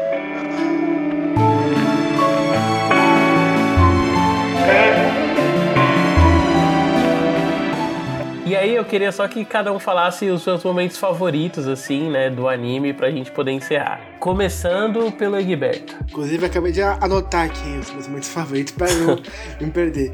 Porque são tantos, né? São, eu acho que a gente ficou aqui, não, esse aqui é um episódio muito massa, esse aqui é muito foda. Aí o outro, não, esse aqui é muito massa também. Esse aqui é muito isso, né? É, é um anime cheio de momentos muito catárticos, assim. É, é, difícil, é difícil, assim, selecionar alguns, mas eu acho que eu, eu começaria pelos três primeiros episódios. O que mais me chama atenção é o, o episódio que a gente fala daquela professora que cuida do, do It, né? Que naquele momento em que ela começa a se debater, começa a, a brigar com ela mesma, com a outra pessoa, a outra persona dela, a outra persona dela, que são duas, né? Lá no meio da rua. E fica, fica aquele jogo de luzes Aquele jogo de sombras também, que é muito interessante. Quando ela começa a se maquiar e tal, eu inevitavelmente tive que lembrar de Joker, né? Quando ela começa. O grande Coringa. Pensei, grande Coringa. É um momento muito, muito interessante, assim, de como que ele, ele consegue brincar com o tempo, com a, ele, consegue, ele consegue já estabelecer o que, que é o Shonbato para o indivíduo, né? O indivíduo não, não somente para a sociedade, não somente para o coletivo. E, e toda essa reviravolta, todo essa, esse giro, né? Esse, essa briga que ele faz com uma pessoa só, eu acho, acho fantástico assim, assistir isso. É um final de um, de um episódio muito, muito intenso, assim, que eu, que eu gosto muito. É, um outro momento também é, que também tem, tem semelhanças com isso é aquele episódio que a gente vê aquela tempestade, aquela entrevista com a velha e tal, mas, mas especific, especificamente aquela combinação da criança lá no meio, no meio da, da chuva falando com o pai no telefone, e logo depois a gente percebe que a gente faz aquela ligação, né? Pô, que ele queria abusar dela e tal. Eu gosto muito disso. Vai ficar muito estranha essa, essa, essa, palavra, esse, esse contexto, mas é essa ligação que ele faz, né? Entre dois personagens distintos, uma mesma história, né? E um final muito, isso, né? Que, que é quando ele acorda perde a, memória, né? E essa, esse impacto na gente fica, né? Tipo, mano, já é, não tem mais como resolver, não tem mais como resolver aquilo, né? Porque ele não somente faz com que a criança comece de, vai começar tudo, tudo de novo, mas dá chance para aquela pessoa escrota também começar de novo, né? Uhum. Ou também rever o que ela fez. Enfim, são, de, são decisões que eu, que pelo menos comigo, eu vi poucas vezes isso acontecer no anime, assim, essa, essa virada, assim, né? É, e é legal de ver tratar de, de, uma forma muito séria, né? Por fim, é, eu vou de, de, destacar o episódio do o episódio metalinguístico, né, da Manome, com desenho, falando, falando pra gente como essa indústria é muito merda, e nomeando cada... É uma aula, né, de como que funciona fazer um anime, e mostrando, mostrando isso no anime, é muito bom ver isso. Eu, eu sou fã de. Eu, eu, gosto muito de quando esses filmes, animes, séries quebram a, quarta parede. E o final também, que a gente acabou de comentar. Gosto como ele explode tudo de uma forma muito, muito intensa. E é isso. Tiago. Eu vou ser breve, vou destacar dois momentos aqui que para mim são são assim fodas e resolvem muito bem. O final, quando a Tsukiko vai lá e né, pega o cachorrinho, beleza, o cachorro atropelado, e ela finalmente aceita aquilo e tudo se resolve. Eu acho que aquilo ali é o famoso final perfeito. E o final do episódio das fofoqueiras é um bagulho que me pega muito. Me pega. Aquilo ali. A mulher encontra o cara quase morrendo e ela tá tão na pilha que ela pede pro cara descrever como que foi o ataque. Assim, é muito surreal aquele, aquela situação. Cara, é muito surreal aquela situação, então eu gosto muito desse momento. Eu queria destacar esses dois momentos. Assim, se eu quisesse destacar, eu destacava a série inteira, né? Mas não pode, então eu destaco aqui esses dois momentos que é muito. que são muito fodas, assim. Então fica aí. Diego. Olha, eu vou falar só três, porque se eu me conheço, eu não quero, né? Tá só três porque eu me conheço. então, ó, é, no episódio oitavo, quando eles tentam se matar lá naquela floresta, cair do barranco, e eles, e, e eles pensam em fingir que eles estão mortos pra espantar a menina pra ela não, não pra ela desistir da ideia de se matar. Só que aí eles ficam com medo que ela vai acabar perdendo a floresta e vai, e vai morrer, né? É um momento simples, mas eu acho que mostra tão bem a evolução emocional que, que, que aquele trio fez, sabe? Até então, sabe? Eu acho, eu acho uma coisa tão bonita, sabe? Assim, foi, foi muito. Me abalou muito, sabe? Eu também, eu também amo nesse episódio. É, é são três, mas enfim, esse aí conta como dois. Uh, uh, conta como um só, né? Ah, tá. É aquele, aquele, aquele, aquele momento que Ele eles, nunca consegue. Ah, aquele ah, momento que, só te cortar que eles, um pouquinho, que eles se conhecem. Que eles se conhecem. Pode falar. Desgraçado. Não, que, que, é, que eles se conhecem. É, né? não, é porque o, essa cena, né, dele se suicidando, elas foram, ela foi cortada, assim, da versão estadunidense, né? Aí só Porra, quando eles lançaram o Blu-ray que eles colocaram a cena que eles tentam se enforcar. Entendi, entendi. Não, essa cena é espetacular, assim, né? Muito foda. Aí tem essa cena, né? Tem o. Nossa, tem tanta coisa. Mas o, tem o final desse episódio de metalinguagem que o Egberto citou, que é uma coisa espetacular também, né? Muito. É, é, é, é muito foda. E aí eu diria que tem o, o, também a parte que se divide, né? A, a, a, a mulher do terceiro episódio, né? Que é incrível também, né? Então eu diria que são esses, mas enfim, a, a série toda tem. Tem. O, o, todo episódio tem um momento que você fala, porra, que coisa incrível, né? Então daria pra falar de um de cada, mas enfim, são, a gente deu conta disso falando dela inteira aqui, vários momentos fodas. Então vou destacar aqui meus três momentos favoritos, que na verdade são compilados assim de vezes que ele usa muito bem a linguagem. O primeiro é uma vez que o Thiago já citou no começo, né, que é aquele momento do It e de ter aquela montagenzinha do da gente achar que as coisas voltaram voltaram a como elas eram antes, e que ele tá bem, tá feliz e aí você só o videoclipe, sabe? E ele frustrado assim, se assistindo, chorando e se vangloriando, nossa, como eu sou legal, sabe assim no videoclipe. Adoro esse momento. O que também já foi citado, né, do da Tsukiko abraçando a Maromi por causa da construção de cena que eu falei mais cedo, a sombra do Shonen Bato e essa presença sobre ela, né? Pô, acho muito foda. E o terceiro, que na verdade é o elemento que é presente na série toda, né, que são esses momentos de maior piração dele, o momento do o momento em que o cara fica imaginando que ele é um super-herói, que tem a lutinha de espada, ou no segundo episódio, né, de novo, esse negócio do It, só que quando ele usa a lente grande angular, as figuras de torcidas, assim, os cenários de papelão lá para emular essa coisa do Japão mais simples, cara, eu amo esses momentos assim na série. E já aproveitando, né, e dando minha nota, minha nota pro Paranoia aí, a gente não teria como não ser 5, né, porque ele é realmente uma obra-prima, assim, da animação, talvez aí a melhor coisa que a gente já falou nesse podcast, né? Isso é papo para outro assunto. que eu lembro de cabeça, porra, deve ser, coisa mesmo. Então eu já queria perguntar pro resto da banca, né, as notas de vocês. Pode começar você, Diego, né, que já tá tudo oriçado aí, não consegue parar quieto. Então, fala que nem como, fala, né, que nem cachorro. Mas enfim. uh, cara, não tem como, né, cara? Eu vou dar um 5, né? obra-prima, assim, virou meu segundo anime favorito. É, é, incrível. É tão foda, cara, que ninguém. que É tão foda e tem tantas coisas fodas esse anime que, por exemplo, ninguém falou da cena lá que. que o. Que o, que o menino vai visitar a mulher do detetive. É incrível, sabe assim?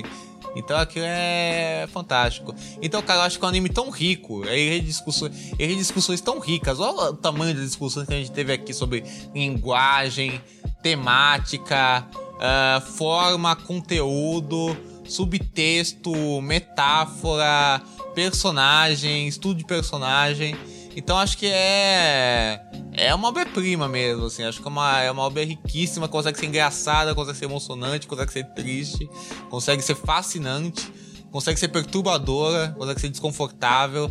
Uh, consegue ser tudo, consegue ir dos tons mais improváveis, fazer esses tons improváveis funcionar entre assuntos que são tabus. Então é uma coisa eterna, eterna, eternizada, assim, nas, no grande hall de obras televisivas, eu diria. Uhum. Aí já vou perguntar, né, pro nosso otaku enrustido, que é o Thiago Silva. E aí, Thiago, qual que seria a sua nota pra série? Primeiro eu quero falar pra você me respeitar. né, tomar o cu. Otaku enrustido é o caralho. Mas, é, cara, não tem como, né? Já, já deixei claro aqui, né? Três horas de podcast, três horas de mamação de ovo de Satoshi Kon é cinco, porra. Se não for cinco, aí eu tenho que dar três tapas na minha cara, né? Porque eu não falei mal de absolutamente nada. Então, não tem como, cara. É o famoso cinco estrelas, porque tudo, tudo na série funciona perfeitamente, assim. Eu acho que. É, eu acho que tudo funciona perfeito, é isso. Porra, o final me deixou assim terminou, eu fiquei, eu fiquei impactado. É a série que me deixa impactado. É 5, parceiro. Não tem, não tem como. Sim. Nem vamos estender, sim. Egberto. Bom, mano, também não tem como, né? 5 mesmo. 5 a 5. E é o meu anime favorito. Diria hoje em dia, assim. Eu, eu, eu me vejo como otaku, mas também não, não me, me, falta muita coisa, mas ainda assim, esse anime é uma coisa que me surpreende bastante. Eu vou chover aqui no lado de novo, mas é, é um. É, é, um anime que fala sobre ser um anime, né? Fala sobre nossa sociedade, fala sobre muita coisa, ele amarra muito bem cada elemento que ele, que ele, que ele, que ele apresenta. Ele, ele possui uma estética muito, muito, particular, muito livre também, isso é muito massa de, de acompanhar. É um, é um puta de um acontecimento, né? E obra-prima. Então é isso, né, pessoal? O papo ficou enorme. Tô até com depressão agora, pensando que eu vou ter que editar isso. Vai tomar no cu. Não sei porque que eu organizei tão bem assim a pauta. Mas eu só queria que cada convidado falasse onde a gente encontra né, o trabalho de vocês. Lembrando que as nossas redes sociais se encontram como pinguim.dançarino, né? No Instagram e no Twitter. O nome no Twitter, na verdade, é impronunciável, então só pesquisa lá é, Pinguim Dançarino, que o único perfil do, com pinguim com fone de ouvido é a gente. E os textos do Diego você encontra no Cineplot, você encontra no site dele que é o Ficinema. Ele tem um canal no YouTube também chamado Ficinema e ele também faz textos sobre séries para o Serious Cast, além de estar lançando um livro sobre, é, sobre cinema com a nossa amiga Carissa Vieira, que já participou aqui, e com a nossa outra amiga Marina Rodrigues. Ficou faltando alguma coisa aí, Diego? Não, é isso mesmo. E tô no Twitter e no Instagram como arroba Diego2 e no Letterboxd como Diego Qualia. Me sigam por. E é isso, gente. Beijão. E, cara, um prazer também contar com a presença do, do Egberto aqui, que é uma pessoa que eu tanto admiro, que eu tanto gosto, um grande amigo e que dá um show aqui, né? Uhum. Aula. Egberto. Pô, o prazer foi, foi todo meu aqui de estar aqui nessa bancada com o Diego, com o David, com o Thiago. E muito obrigado mesmo por terem me chamado. É, me sigam nas redes sociais, vocês podem me encontrar como o Egberto no Twitter e também no Instagram. É, eu, eu, eu, faço, eu, faço, eu faço crítica de cinema né, no, no Plano Aberto, o site, porém lá também vai encontrar uma crítica sobre esse anime que está aqui voando pra caramba. É, eu, sou um pouco mais sucinto nesse texto. Então vocês jogam aí, jogam no Google Panorente, Pano Aberto. Vocês, vocês vão encontrar o meu texto. Eu também sou jornalista pela Agência Moral de Jornalismo das Periferias. É, então, espero que em breve saia algum texto meu aí. Também tenho Medium, mas enfim, vocês vão encontrar eu por aí. É um prazer. É, é isso. Tiago. Bem, é, eu sou arroba silvatiago015 no Twitter e no Instagram, você pode me seguir lá para ter interações gostosas. É, Eita. Bem, como a gente já citou aqui, eu tenho o Showcast, que é meu podcast sobre séries, que também com a Tami e o Cid, que já participaram aqui, inclusive no aqui no, no, no Pinguim. É arroba Pod no Twitter e no Instagram, e o site é seuscast.com.br, lá tem todos os episódios e textos meus, da Tami, do Cid, do Diego, que está aqui também. Inclusive tem um, um texto lá sobre Memories Town que a gente citou. E outras coisas. Vai lá, dá um, dá um acesso, dá um play pra gente. É isso aí. E lembrando que agora você também pode conferir nossos vídeos no YouTube, né? O canal tá com Pinguim Dançarino. E se você tiver interesse em me ver cagando regra no Twitter ou em outra rede social, no Twitter é David Juan 3P, é D-E-I-V-I-D. E no Instagram é david.r.p. Então é isso, pessoal. Até semana que vem com o próximo episódio. Até, gente. Beijão. Valeu. Até mais, pessoal.